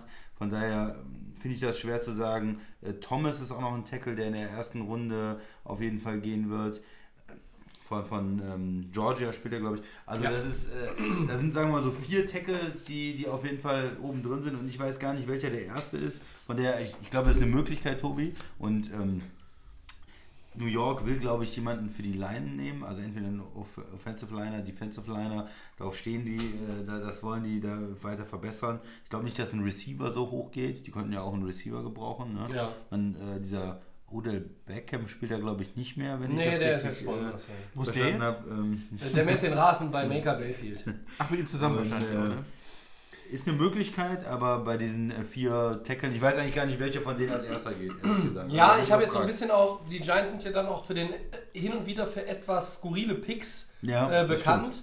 Daniel und Jones. ich glaube, er würde bei, bei vielen jetzt auch nicht als der, der Nummer 1 Tackle unter den First-Round-Picks äh, bei den O-Linern gehen. Äh, und deshalb habe ich jetzt ihn einfach mal genommen. A, weil ich von ihm wirklich überzeugt bin. Hm. Und B, weil ich dann auch sehe, dass die Giants da vielleicht so einen Move machen, der wieder so ein bisschen Stirnrunzeln hervorruft. Das, das würde, Aber einfach, lassen, würde einfach äh, passen. Nate und Soldier und Sol Soldier würde, glaube ich, weiter spielen. Ja.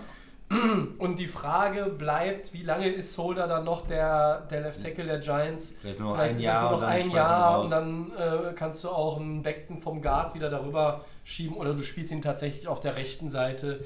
Ähm, also die Giants O-Line war ja nun unabhängig von Namen nicht so toll, dass man da nicht irgendwie auch den Mut haben könnte, irgendwas was ganz anderes zu machen. Ja, ja, ja, auf jeden Fall. Max, was, du noch was? Du hast zwei Spieler gesagt, das waren mal Gendrick Wills und Tristan Wirfs. Die finde ich eigentlich zum Beispiel für die Giants deutlich besser. Einer von den beiden, das sind von den Offensive Tackle auch die hochgerateten, die wir sagen, die auch in der ersten Runde sehr früh genommen werden. Ähm, klar, du kannst bei den Giants wirklich mit eigentlich alles gebrauchen, außer ein Running Back. Äh, du könntest auch noch mal mit einem neuen Quarterback gehen. Aber Daniel Jones sieht aus wie Eli Manning, die gehen nicht mit einem anderen. Danny Ja. Dimes. Die- Eli Manning sieht, es ist der Eli Manning Junior quasi, der Daniel Jones. Und ähm, ja, die O-Line. Äh, Ja, wenn er so viele Ringe wie Eli gewinnt, haben die Giants sicherlich nichts dagegen. Nö. Ja, da, Du kannst einen Receiver, du kannst natürlich auch in der Defense ein, ja, du, kannst, klar. du kannst einen Ed- Edge Rusher gebrauchen, du kannst äh, einen Linebacker, einen einen Top Linebacker gebrauchen, also Kannst du in der äh, D-Line jemanden gebrauchen? ja, du kannst auch einen Top Corner gebrauchen, also, Also die, die, die ähm, Giants haben eigentlich eine gute Position, um zu sagen, okay, wir können eigentlich uns breit fächern, wir brauchen überall Spieler und wir können sagen, okay, wir entscheiden uns jetzt für die Offensive Tackle und dann würde ich sagen, gehst du mit Wills und holst dir den Jungen. Klar. Also wirklich, wie gesagt, irgendwie auch da Receiver, ja, es sind auch viele Receiver im, im Game drin, aber die, glaube ich, ziehe ein bisschen- ein bisschen weiter hinter, dass man sagt, okay, Mitte der ersten Mitte der Runde erste vielleicht, Runde, ne? Ja. aber so ein Offensive Tackle, ich glaube, wenn du da wirklich einen hast, der aus dem College richtiges Talent ist, ist das natürlich für den äh, jungen Eli äh, auch schlecht. Ja. Danny Dimes, bitte. Eli Junior. Die Manning-Phase ist vorbei. Der äh, macht das schon. Okay. Ja. Ja, dann Fünf? kommen wir an 5 äh, zu den Lions, die eigentlich auf 3 waren, aber ja in meinem Mock-Draft mit den Dolphins tauschen. Ähm, Isaiah Simmons, Linebacker Clemson. Das ist vielleicht hinter Chase Young, so auch mit den Eindrücken des Combine, könnten viele sagen, der zweitbeste Spieler im Draft. Ähm, sehr vielseitig einsetzbar, athletisch, schnell, groß. Und ich glaube, dass es ein dominanter Defender von Woche 1 in 2020 werden kann. Über Jahre gesehen. Und das ist genau das, was die Lions in ihm sehen werden. Und äh, die im Pick-Swap mit Miami natürlich dann auch noch einen anderen hohen Draft-Pick, haben eben jetzt mal gesagt, vielleicht einen Second-Rounder erhalten werden. Und ähm, die Lions werden keinen Quarterback suchen. Matthew Stafford ist ihr Mann, kriegt ja auch eine Trilliarde Dollar noch über die nächsten 27 Jahre, glaube ich. Und ähm, da könnte ich mir schon Isaiah Simmons sehr gut vorstellen. Das ist auch ein Mann, der bei den Giants absolut reinpassen würde, keine Frage. Die haben den starken Alec Ogletree ja entlassen auf Linebacker. Da könnte so ein Simmons richtig. vielleicht einigermaßen die äh, Lücke stopfen, auch wenn das natürlich schwer ist. Nein, der wäre viel besser auf lange Sicht. Ich sage jetzt hier an 5 Isaiah Simmons. Ja, ein super talentierter Spieler, der, ähm, ich glaube, er geht auf jeden Fall in der Top 10. Jemand wird sich für ihn äh, da entscheiden. Ist bei manchen vielleicht so ein bisschen die Frage, bei so einem Chase Young ist es klarer, was er spielt. Er ist, er ist der, der, der Pass-Rusher. Das ist halt so jemand, der kann alles spielen und der mit dem richtigen äh, Coaching und Defensive Coordinator kann er auch eine absolute äh, Pro Bowl-Spieler sein. Von Anfang an, kann ich mir vorstellen. Ähm, man weiß vielleicht noch nicht so ganz genau, äh, bringt er diese ganzen äh, unterschiedlichen Positionen auch mit in die NFL? Kann er da auch gleichzeitig Linebacker, Edge Rusher, äh, Safety, was auch immer spielen? Ne? Er hat ja alles gemacht, mehr oder weniger. Äh, funktioniert das dann auch so gut? Ist, setzt man ihn nominell als Linebacker ein, als Safety, als Hybrid, als, Ja, als Safety glaube ich nicht. als Linebacker schon? Ja, vielleicht, Ja. vielleicht schiebst du ihn auch in, äh, als Edge Rusher nach vorne. Aber ich glaube, wir reden nur über diese beiden Position. Möglichkeiten. Am Ende glaube ich schon. Ja. ja, es gibt jetzt auch viele Safeties, die so eine Linebacker-Rolle spielen. Ne? Also diese. Ja. Zum Beispiel Green Bay spielt er gerne auch mit einem, auf der nominellen Linebacker-Position mit einem Safety dann oder so. Also das sind diese Hybrid-Verteidiger, die dann ähm, alles Mögliche machen. Aber ja, ich, ich, seh, ich denke Linebacker, am Ende wird es hauptsächlich Linebacker sein, was er spielt. Max, wie siehst du ihn? Ja. Ähm, dass, dass du jetzt nicht glaubst, dass da irgendwie dieser Trade überhaupt zustande Wir gehen jetzt nur vom Spieler her, aber- ja. Es, ähm, Isaiah Simmons ganz klar. Also für mich auch einer der Top-Spieler, äh, die man hier picken kann. Ähm, wenn wirklich der Trade zusammenstehen könnte, also wenn der kommen sollte, kannst du den ganz easy einfischen normalerweise. Ähm, weil wir ja schon gesagt haben, okay, die Giants werden sich wahrscheinlich für die O-Line entscheiden. Aber man weiß ja nicht, ne? Vielleicht sagen die Giants sich auch, wir wollen den. Klar. Ähm, trotzdem habe ich ja gesagt, Miami und Detroit werden nicht tauschen. Ähm, Isaiah Simmons sehe ich natürlich dann nicht auf der Nummer 5, wenn sich Miami dafür entscheiden sollte, weil es wird dann drauf rauslaufen, dass es dann vielleicht wirklich Tua wird, wenn man sich den so günstig, also wenn man den dann quasi sich so holen kann, ohne viel Aufwand dafür einzunehmen, äh, Aufwand äh, aufzubringen, genau. Und ähm, ich kann mir aber auch vorstellen, dass es kein Quarterback wird. Das Problem wird nur, ähm, dass es natürlich irgendwo jetzt drauf hingearbeitet wird bei Miami. Und du musst jetzt irgendwie in ein, zwei Jahren was tun. Aber ich hatte auch schon Mockdrafts gesehen, wo dann einfach gesagt wird, es wird einfach ein Offensive Tackle genommen für die O-Line. Äh, dass man sagt, okay, man stärkt mit dem Pick dann ähm, Ryan Fitzpatrick und Rosen, der noch äh, da ist, um irgendwo da die O-Line mit dem First Runner zu machen. Aber es tendiert alles auf einen Quarterback hin. Ob es Tour wird, vielleicht wird Justin Herbert, ich kann mich da nicht festsetzen. Deswegen sage ich einfach, Isaiah Simmons für die, für die Lions, der jetzt hier in unserem Mockdraft so ist, finde ich super. Wird Miami einfach so bleiben auf der 5, wird es wahrscheinlich Tour sein. Der Frosch im Hals geht nicht weg, aber wir müssen weitermachen. An der 6 sind die Chargers und da sehe ich dann tatsächlich den gerade erwähnten Justin Herbert. Äh, wenn, die, wenn, wenn sie sich nicht Tour schnappen äh, und wir davon ausgehen, dass Burrow und Tour vom Board sind, dann ist Justin Herbert sicherlich eine Option für die Chargers. Äh, Quarterback Oregon. Und das sehe ich auch ein bisschen unabhängig von den Entwicklungen in der Free Agency. Wenn die sich einen Veteranen holen, könnte ich mir trotzdem vorstellen, dass sie diesen athletischen Quarterback, der hat einen präzisen Wurfarm, der braucht vielleicht noch ein bisschen Entwicklung, aber ähm, wie war das letzte Woche? Da hat der äh, Christian gesagt, er hat diese Lücke zu den anderen beiden, die vielleicht da war, zugefahren beim Combine. Und ähm, da sehe ich schon die Möglichkeit, dass die Chargers dazu, dazu schlagen. Ähm, und wenn sie einen Veteranen in der Free Agency holen, der vielleicht erstmal der nominelle Starter ist, dann kann Herbert in Ruhe reifen. Ja. Ich glaube, er geht auf jeden Fall in der, in der Top 10. Also das ist Ja, das glaube ich. für mich klar. Ich will, 6 ist schon hoch vielleicht, aber bei, bei Quarterbacks kann man sich alles vorstellen. Man kann sich sogar vorstellen, dass er vielleicht irgendwie auf 4 geht, dass noch hochgetradet wird für ihn.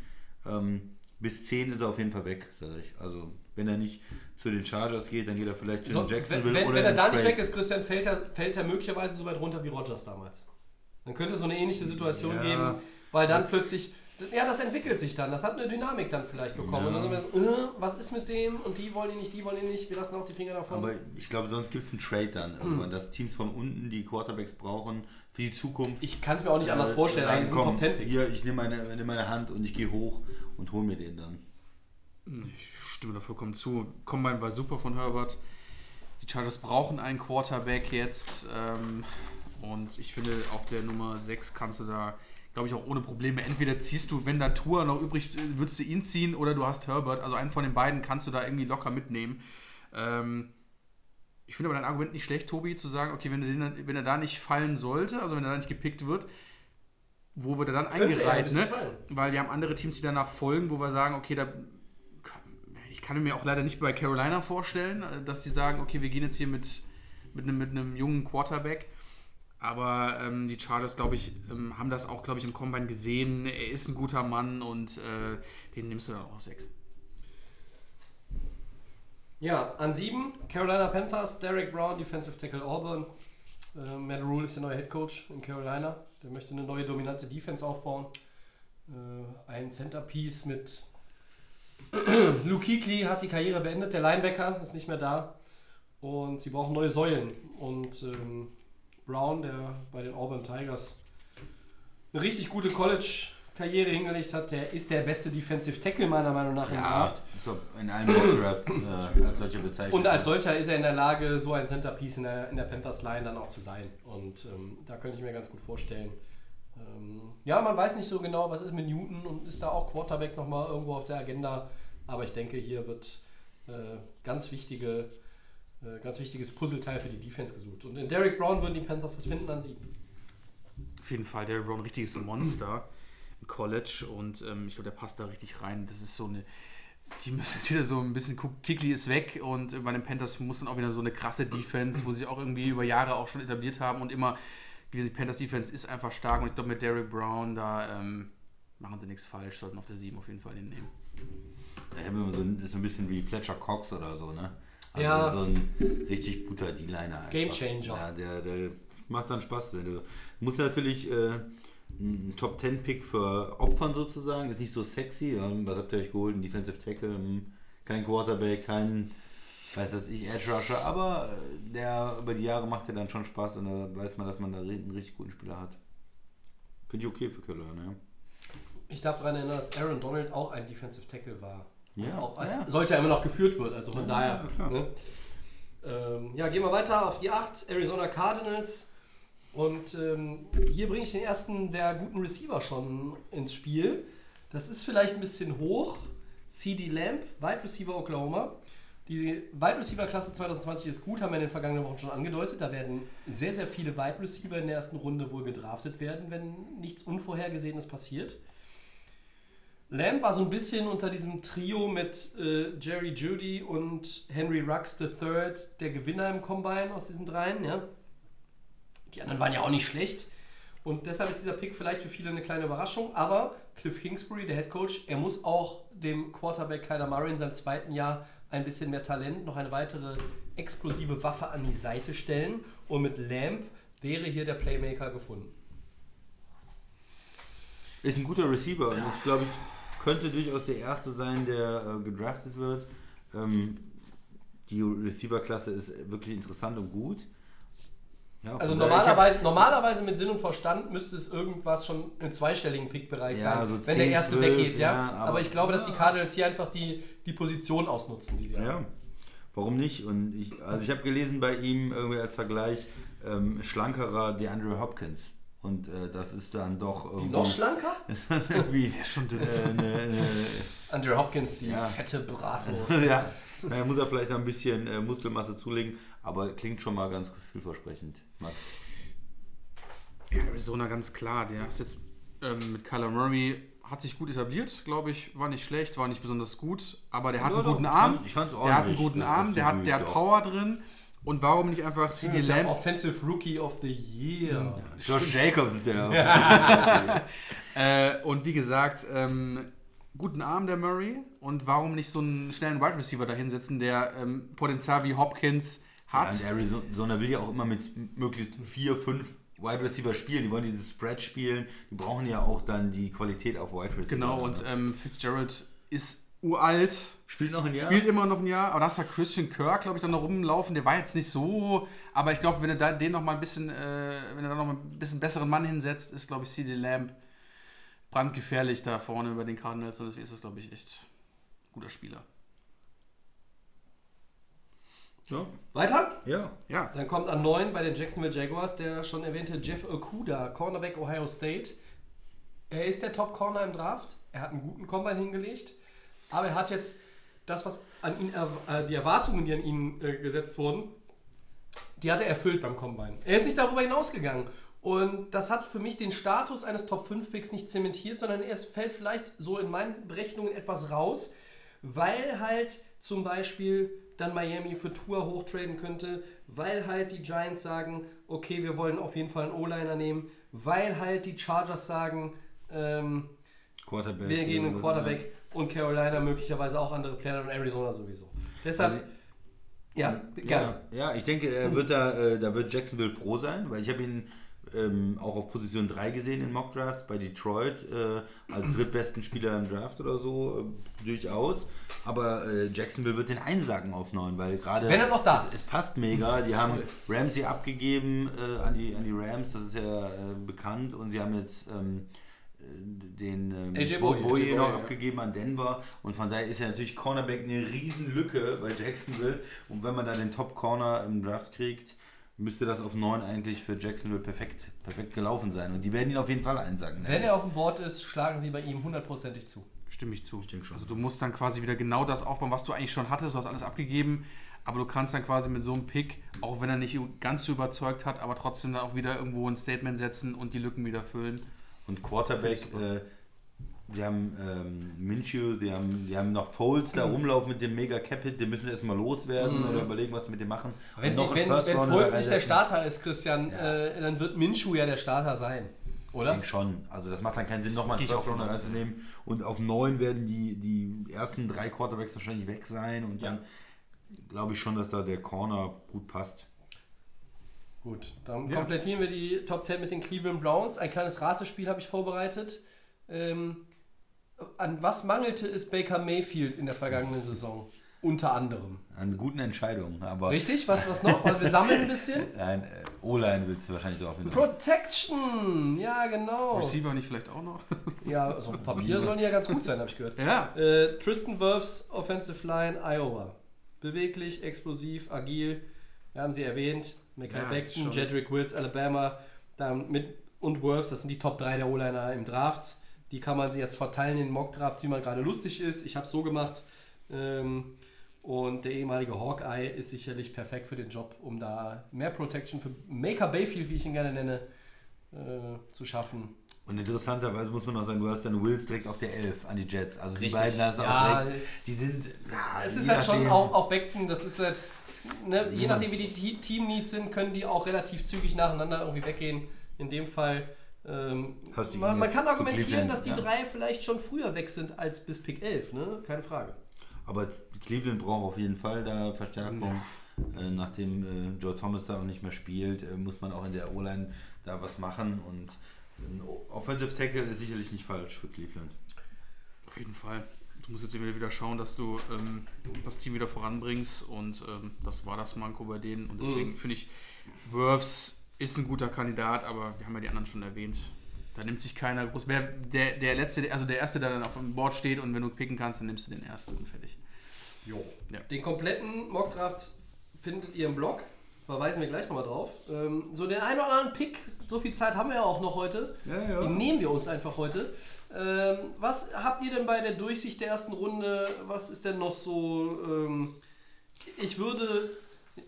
Ich würde ja eigentlich ganz gerne auf äh, äh, Pick 23 eingehen, aber ähm, das machen wir auch noch. Aber habt ihr vielleicht vorher noch was, wenn wir chronologisch so ein bisschen bleiben wollen, was irgendwo, wo ihr irgendwo sagt, okay, vielleicht sprechen wir kurz über die Indianapolis Colts auf 13, den verpasse ich Genau. nämlich den Quarterback äh, im Draft, aber auch hier wie bei den Chargers, unabhängig davon, wenn sie einen Veteranen holen, wie zum Beispiel Rivers, dann könnte man jemanden wie Jordan Love von Utah State, den Quarterback, dahinter entwickeln.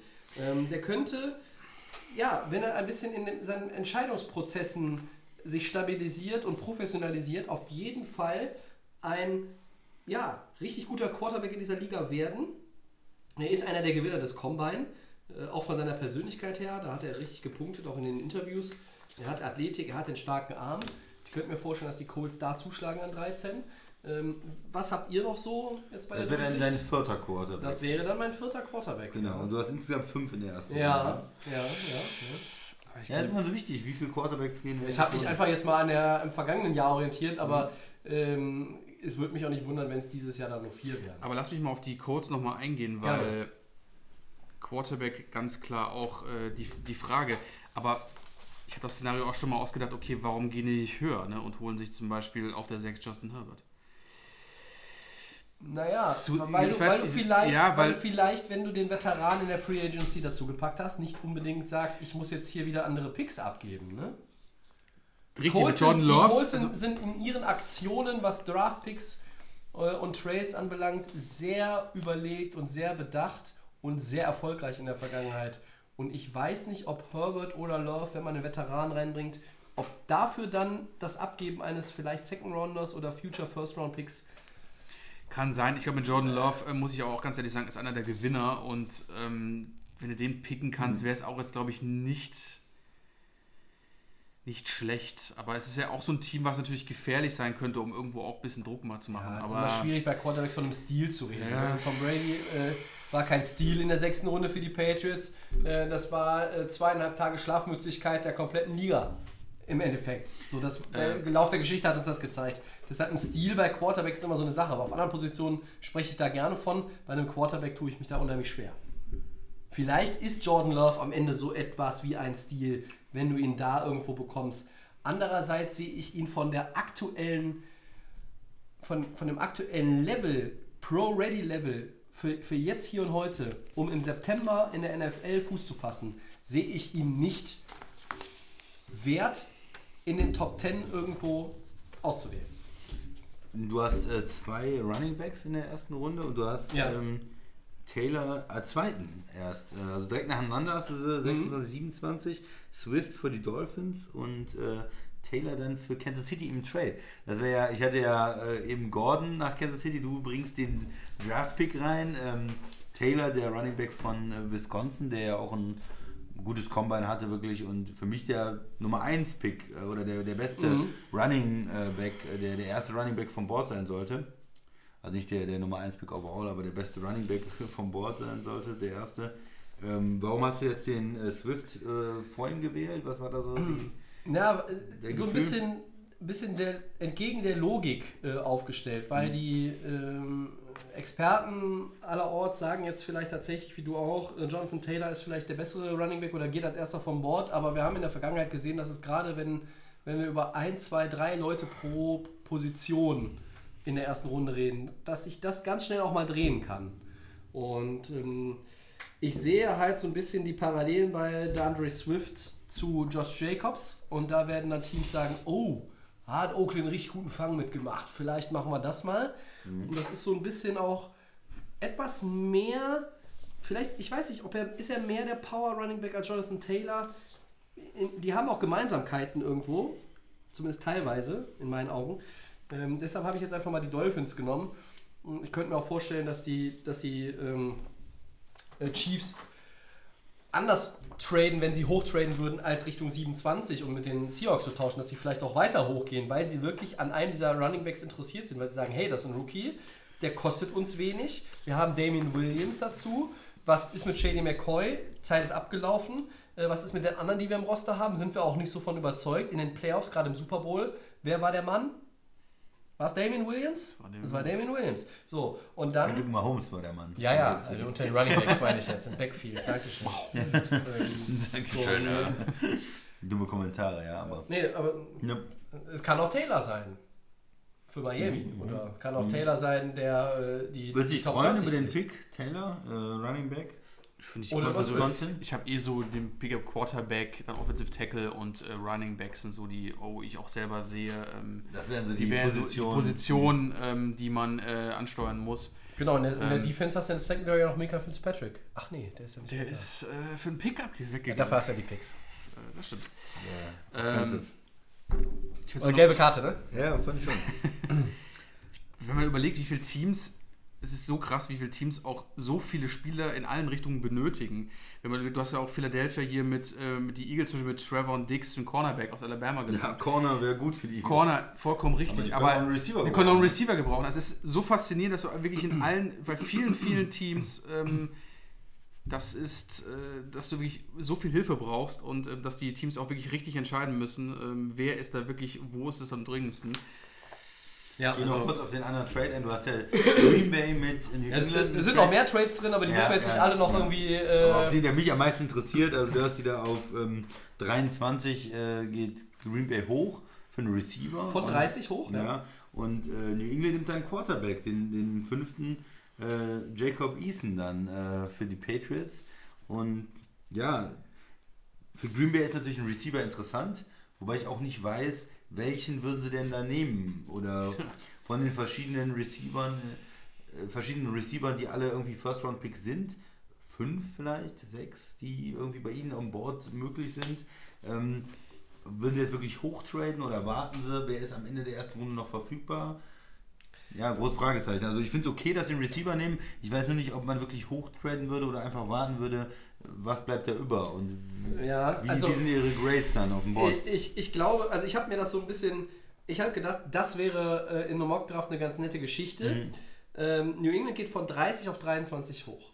Tausch mit New England. Für welche Ja. Kompensation auch immer. Einem Mid-Round-Pick, Second-Round-Pick, keine Ahnung. Ist ja auch egal. An der Stelle erstmal.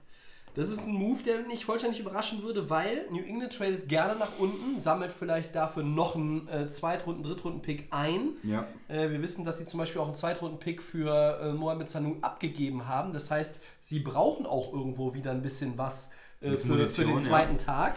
Ja? Äh, weil das sind ja auch meistens so ihre Spieler gewesen äh, bei den Patriots, wo sie dann echt was draus gemacht haben in der Vergangenheit. Äh, Und die Packers haben in den vergangenen Jahren auch mal ein bisschen nach oben getradet. Die haben äh, auch mal, sind auch mal im Draft ein bisschen mehr Risiko gegangen als vielleicht vor 5, 7, 8, 10, 12 Jahren. Und der Receiver steht ganz oben auf der To-Do-Liste. Nun ist die Möglichkeit gegeben, an 30 immer noch einen absoluten Top-Receiver, der in der ersten Runde gehandelt wird, zu bekommen für Green Bay. Aber ich gehe jetzt mal so ein bisschen durch. An 29 ist Tennessee. Könnten wir einen Receiver gebrauchen, theoretisch. An 28 Baltimore. Könnten einen Receiver gebrauchen. An 26 die Dolphins. Devante Parker ist aufgewacht, ja, aber die könnten einen Receiver gebrauchen. Die New Orleans Saints an 24 suchen auch noch einen zweiten Receiver zu Michael Thomas und ziehen in meinem Mock-Draft auch noch ein. Aber ich sage einfach mal, hier geht Green Bay hoch und die sind so überzeugt von einem der Combine-Gewinner, nämlich Denzel Memes, Wide Receiver Baylor, dass sie sich diesen Passempfänger sichern. Und Okay, dieser, ja, dieser, typ richtig. dieser Typ Ja. wurde quasi vom, vom äh, Ende seiner College-Karriere, äh, ich bin irgendwo ein Day-2-Prospect, über den Combine, oh, vielleicht bin ich ja doch ein First-Runner, zu, ey, ich bin Nummer 23 Pick overall. Und damit wäre er, glaube ich, sogar ein Pick vor Aaron Rodgers. Richtig? Der war die 24, oder? Nein. Das ist ein Wirklich. Randaspekt, der keinen interessiert und der nichts bedeutet, aber ähm, ich könnte mir jetzt vorstellen, dass die, dass die Packers tatsächlich hier irgendwo sagen, hey, wir wollen aber auch bei dem Receiver jetzt nichts anbrennen lassen. Patriots wären der ideale Trade-Partner, die Position wäre ideal, weil dazwischen einige sind, die auch an Receivern interessiert sind. Und der von mir an Position 24 bei den Saints verordnete Brandon Ayuk, Arizona State, der würde den Packers genauso gut Der ist auch Verfügung gut, ne? Ja, fand ich auch, ja. ja? Und die Saints könnten hinterher sagen, ach, guck mal, die Packers, die nehmen jetzt einen Receiver, dann nehmen wir den anderen. Ja? Und dann, ich stelle mir das so vor, die Packers machen das, wählen einen aus und die Saints sind on the clock und nach fünf Sekunden haben die gedrückt und sagen, hier, zack, einfache Wahl. War 50-50, der eine ist weg.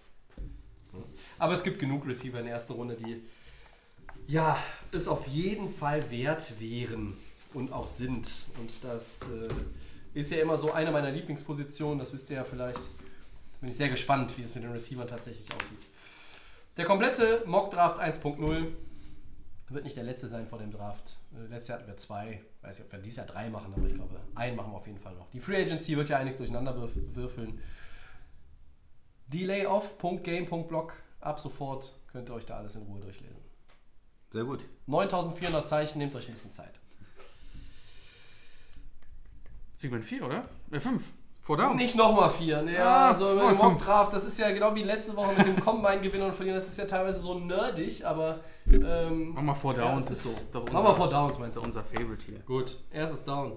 Bills einigen sich mit Cornerback Your Man.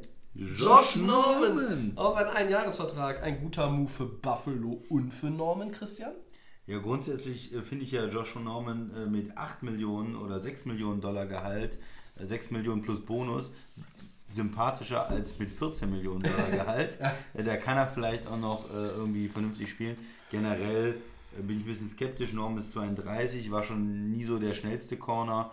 Ähm, muss natürlich jetzt aufpassen, dass er da noch genug Speed hat, um, gut, zu, Reden äh, um gut genug zu verteidigen. Aber wie gesagt, für 6 Millionen, ja, finde ich es noch irgendwo okay. Ja, da ist das Risiko äh, noch äh, beherrschbar. Ähm, Buffalo ist ein junges Team, hat ganz gute Defender. Er muss nicht, er ist nicht der Nummer 1 Corner, er ist dann der Nummer 2 Corner mit 6 Millionen. Tredavious White. Ja, das ist eine andere Rolle als vorher und da kann er, in der, in, wenn er viel ähm, Zone auch spielt, äh, kann er vielleicht noch ein bisschen glänzen. Also äh, ich bin immer noch skeptisch, ich bin kein Josh Norman-Fan, aber ich mag da sehr, sehr viel lieber für 6 Millionen bei den Bills als als Top-Corner in Washington. Ich hoffe, er hält die Klappe. und spielt schön, Football. ja. Weil die Bills Defense, die loben wir immer wieder. Ja. Die ist stark und ich eigentlich wollen wir die weiter auf einem hohen Niveau sehen, auch wenn es ein Contender von meiner Division, also von meiner äh, Division ist. Trotzdem soll er einfach Football spielen, die Klappe halten und schauen, dass er dieses Team weiter nach vorne bringt. Ähm, nicht, dass er nachher noch einer so ein Unruhestifter ist, der dann die Defense ein bisschen auseinanderbringt. Gehalt vollkommen okay, aber man guckt sich das für ein Jahr an und er sollte die Chance nutzen, sich zurückzufahren und dann Football zu spielen. Überschaubares Risiko. Reunion mit seinem ehemaligen Panthers Defensive Coordinator Sean McDermott, den wir ja gerne als den Drill Instructor bezeichnen. Ja, das ist Coach. aber immer positiv gemeint, wenn wir das sagen. Einfach sehr guter Coach. Ähm, und wenn Norman wirklich nochmal so ein bisschen an alte Tage anknüpft, wird diese Bills Secondary möglicherweise absolut Top-Tier in der AFC, vielleicht sogar der NFL. Tredavious White, Josh Norman, Micah Hyde spielt auch auf einem viel Ja, besseren ja, Niveau, habe ich schon schon oft gut. gesagt, als bei den Packers. Leider für Das Green Bay, aber es ist so. ja, ja, ist so. Äh, als Safety. Das ist eine gute Secondary möglicherweise dann. Ja, ist gefährlich. Zweites Down, Max. Die Chargers starten Running Back Austin Eckler mit einem neuen Vierjahresvertrag über 24,5 Millionen Dollar aus. Tobi. Ja, ich glaube 15 sind garantiert. Äh, Eckler hatte in der vergangenen Saison 1550 Scrimmage Yards, 10 Touchdowns. Dafür ist er fast ein Schnäppchen. Ähm, ja, die Chargers, äh, wie heißt es schön, are moving on from Melvin, Melvin Gordon. Und ähm, ja, Eckler ist ein, ist ein solider Mann. Ist jetzt kein, kein Top Running Back, aber der, der Deal ist gut. Für Eckler ist er gut und für die Chargers auch. Ja, ich finde vor allem für die Chargers auch gut. Ähm, es wird ja auch äh, diese Rolle als Passempfänger wird immer wichtiger. Ja, Das so kommt kann- er ja auf 1500 Yards. Ja, auch, das ne? kann er ja wirklich extrem gut. Er hat ja zum Teil mehr Yards ähm, als Receiver, die er da äh, holt. Also es ist nicht nur so diese drei Yards, äh, ich werfe den Ball und der lässt sich tackeln, sondern er ist auch dynamisch und von daher lohnt sich das auf jeden Fall. Ich glaube nicht, dass er diese Rolle als einziger Top Running Back spielen kann. Er braucht immer jemanden, der da auch dabei ist und der auch äh, Carries übernimmt. Aber ähm, für den Preis finde ich es äh, gut und ich finde es für beide, ähm, für beide Seiten auch fair.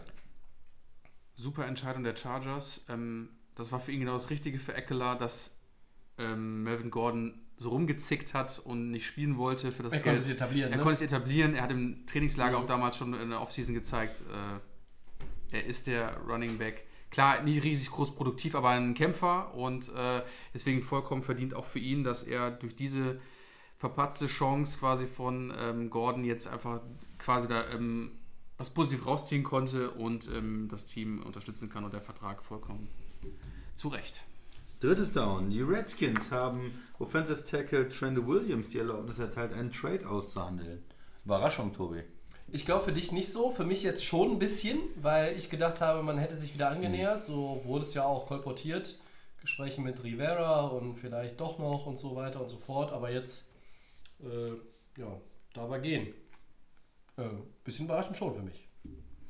Ich frage mich, ob sich die Redskins das leisten können, den zu verlieren, wenn irgendwie was Potenzielles kommt. Ähm, weil wir auch gesagt haben, okay, die sind im Umbruch und da brauchen sie noch eigentlich. Schärf, den Schärf, den Guard müssen sie auch noch irgendwie bezahlen, ne? Fehlt, ne? Äh, und die brauchen halt auch irgendwie immer jede Hilfe, Ja. um irgendwie ein Rebuild und ähm, weiterzukommen. Deswegen, ja, dachte ich, man kann sich irgendwie einigen, aber ist natürlich schon für ihn natürlich als Spieler immer interessant. Ne? Kann natürlich gucken, was hat er für Optionen für die Redskins. Kann man das? Schwer zu sagen. Ich habe gehört, die Chargers brauchen noch einen Left Tackle im neuen. Ja. Ich war ja skeptisch, weil das so wirklich diese, ähm, dieses zerrüttete Verhältnis zwischen dem Spieler, medizinische Abteilung, Club war. Man hat natürlich die Hoffnung, wie du gesagt hast, es kommt ein neuer, neuer Coach rein, es kommt ein neuer äh, Verantwortungsträger rein, dass die nochmal auf ihn zugehen können und das kitten können. Wäre eine Möglichkeit gewesen, anscheinend nicht. Er hat jetzt die Erlaubnis, ähm, aber es ist ja auch noch kein Trade gefunden. Also vielleicht bleibt er auch da. Ich hätte es eigentlich gern letztes Jahr gesehen, dass er noch einem Contender helfen kann und nicht dieses ges- gesamte Jahr aussitzen muss. Ich hätte ähm, lieber gesehen, wenn die Redskins schon gesagt hätten, komm, wir geben ihn ab. Wir sind eh in einem Rebuilding-Modus, wir holen uns einen Draft-Pick. Jetzt ist es für mich eigentlich ein bisschen spät. Ähm, mal gucken, vielleicht äh, geht er trotzdem noch zu einem anderen, interessanten anderen Team. Ja, viertes und letztes Down. ESPN möchte Peyton Manning als Experten verpflichten und bietet dafür offenbar noch mehr Jahresgehalt als CBS Tony Romo in den Hals stopft. Was sagt ihr denn dazu? Das ist so ein bisschen die Antwort von ESPN, weil die gemerkt haben, bei CBS, das funktioniert gut, glaube ich, Tony, Tony Romo, der, der alles vorhersieht. Ne? Und ESPN wollte jetzt, glaube ich, ein bisschen nachlegen und sagen, wir brauchen auch noch so eine Maschine. Warum nehmen wir nicht dann gleich einfach den äh, zweifachen Champion, Peyton Manning? Also, ich würde es, glaube ich, nicht schlecht finden. Äh, für Peyton Manning natürlich immer noch super, eine schöne Einnahme noch zwischendrin, kann seinen, seinen Sport, den er liebt, noch ein bisschen moderieren. Und ich glaube, es ist so ein bisschen auch so ein Fight zwischen beiden TV-Sendern, deswegen, ich finde es okay. Also, ob er jetzt viel, viel mehr bekommen muss. Peyton Manning, der hat einfach kaum was verdient in seiner Karriere. der hat immer irgendwo Am Minimum. äh, am Minimum genagt. Äh, Der war aber ganz so- Einnahmen Ja, gehabt. Der hat auch keine, gehalten. ich glaube, ich habe noch nie auch Werbung gesehen, wo Nee. Peyton Manning involviert Stimmt. war. Lucky Shot. Also von daher braucht der auch jeden Dollar und ich freue mich wirklich, wenn ESPN da Da auf eine Papa John's ihm, Pizza. ihm, ihm wirklich da nochmal ein bisschen was zur Verfügung stellt. Der arme Mann, ja. Was soll 18 der bis machen? 20 Millionen Dollar äh, Ja. ist angeblich die Rede. Und sie wollten ja früher schon. Peyton hat immer gesagt, ah, dann komme ich vielleicht in die Lage, wo ich Spiele von meinem Bruder kommentieren muss. Und dann hat er wahrscheinlich festgestellt, ah, den vierten Turnover von Eli im Spiel zu Hm. Wie soll ich den kommentieren. schön reden? Ja, ist auch nicht so leicht. Jetzt ist das Problem nicht mehr gegeben, da kann er einsteigen. Ich würde mich freuen. Ähm, cool, es ist einer meiner großen Football-Helden und er wird es für immer, für immer, immer, immer bleiben. Der Sheriff äh, im Booth als TV-Experte. Ich würde es so begrüßen. Wirklich. Und dann holen sie im Jahr darauf noch den Bruder dazu. Dann haben wir das, wie, Oh, dann haben wir das wie in der Werbung. Dann haben wir das großartig. wie in der Werbung. Großartig. Also ich meine, Tony Romo ist vielleicht etwas sprachgewandter, als äh, es überhaupt einer der Mannings ist, aber trotzdem, Peyton, ich, ich fände es toll. Es würde auch funktionieren. Macht doch Spaß, wenn man bei E ESPN hört, dann immer noch ihm im Hintergrund, ist doch super. Also, warum Ich, nicht, ich ne? fände es gut. Ja. So, dann äh, sind wir am Ende einer pickepackevollen Sendung, Episode 117. Bei Soundcloud zu finden, bei Apple Podcasts und den Kollegen von The Fan FM. bei Facebook und Twitter at Delay of Game NFL könnt ihr uns gerne immer irgendwie kontaktieren und auch Fragen stellen. Einfach vielleicht auch, was glaubt ihr denn sind die Optionen für mein Lieblingsteam im Draft? Oder in der Free Agency. Nächste Woche ist ja Free Agency Start, dann geht hier alles drunter und drüber. Da werden wir bei der Aufnahme den Fernseher anhaben müssen. Äh, Es tut uns leid, wenn dann zwischendurch Pausen entstehen. Entschuldigen wir uns jetzt schon mal, aber dann müssen wir einfach auch hier ein bisschen auf die Breaking News eingehen. Das werden wir tun. Ja. In gewohnt freue mich drauf. bierseliger, fachmännischer Kompetenz. Ich freue mich auch drauf. Ich zitiere den großen Howard Carpendale. Ich freue mich riesig. Das wird heiß. Und dann schauen wir mal, wann wir die Aufnahme wirklich machen. Äh, Wir halten euch auf dem Laufenden. Ähm, Einstweilen delayoff.game.blog, Mockdraft, alles durchlesen. Vielen Dank, Max. Danke euch. War wieder ein langer Dienstag. Danke, Christian. Immer gerne. Wir wünschen euch viel Spaß mit, weiß ich nicht, Franchise Tag, CBA, Free Agency, bis wir uns wiederhören nächste Woche. Ciao. Ciao.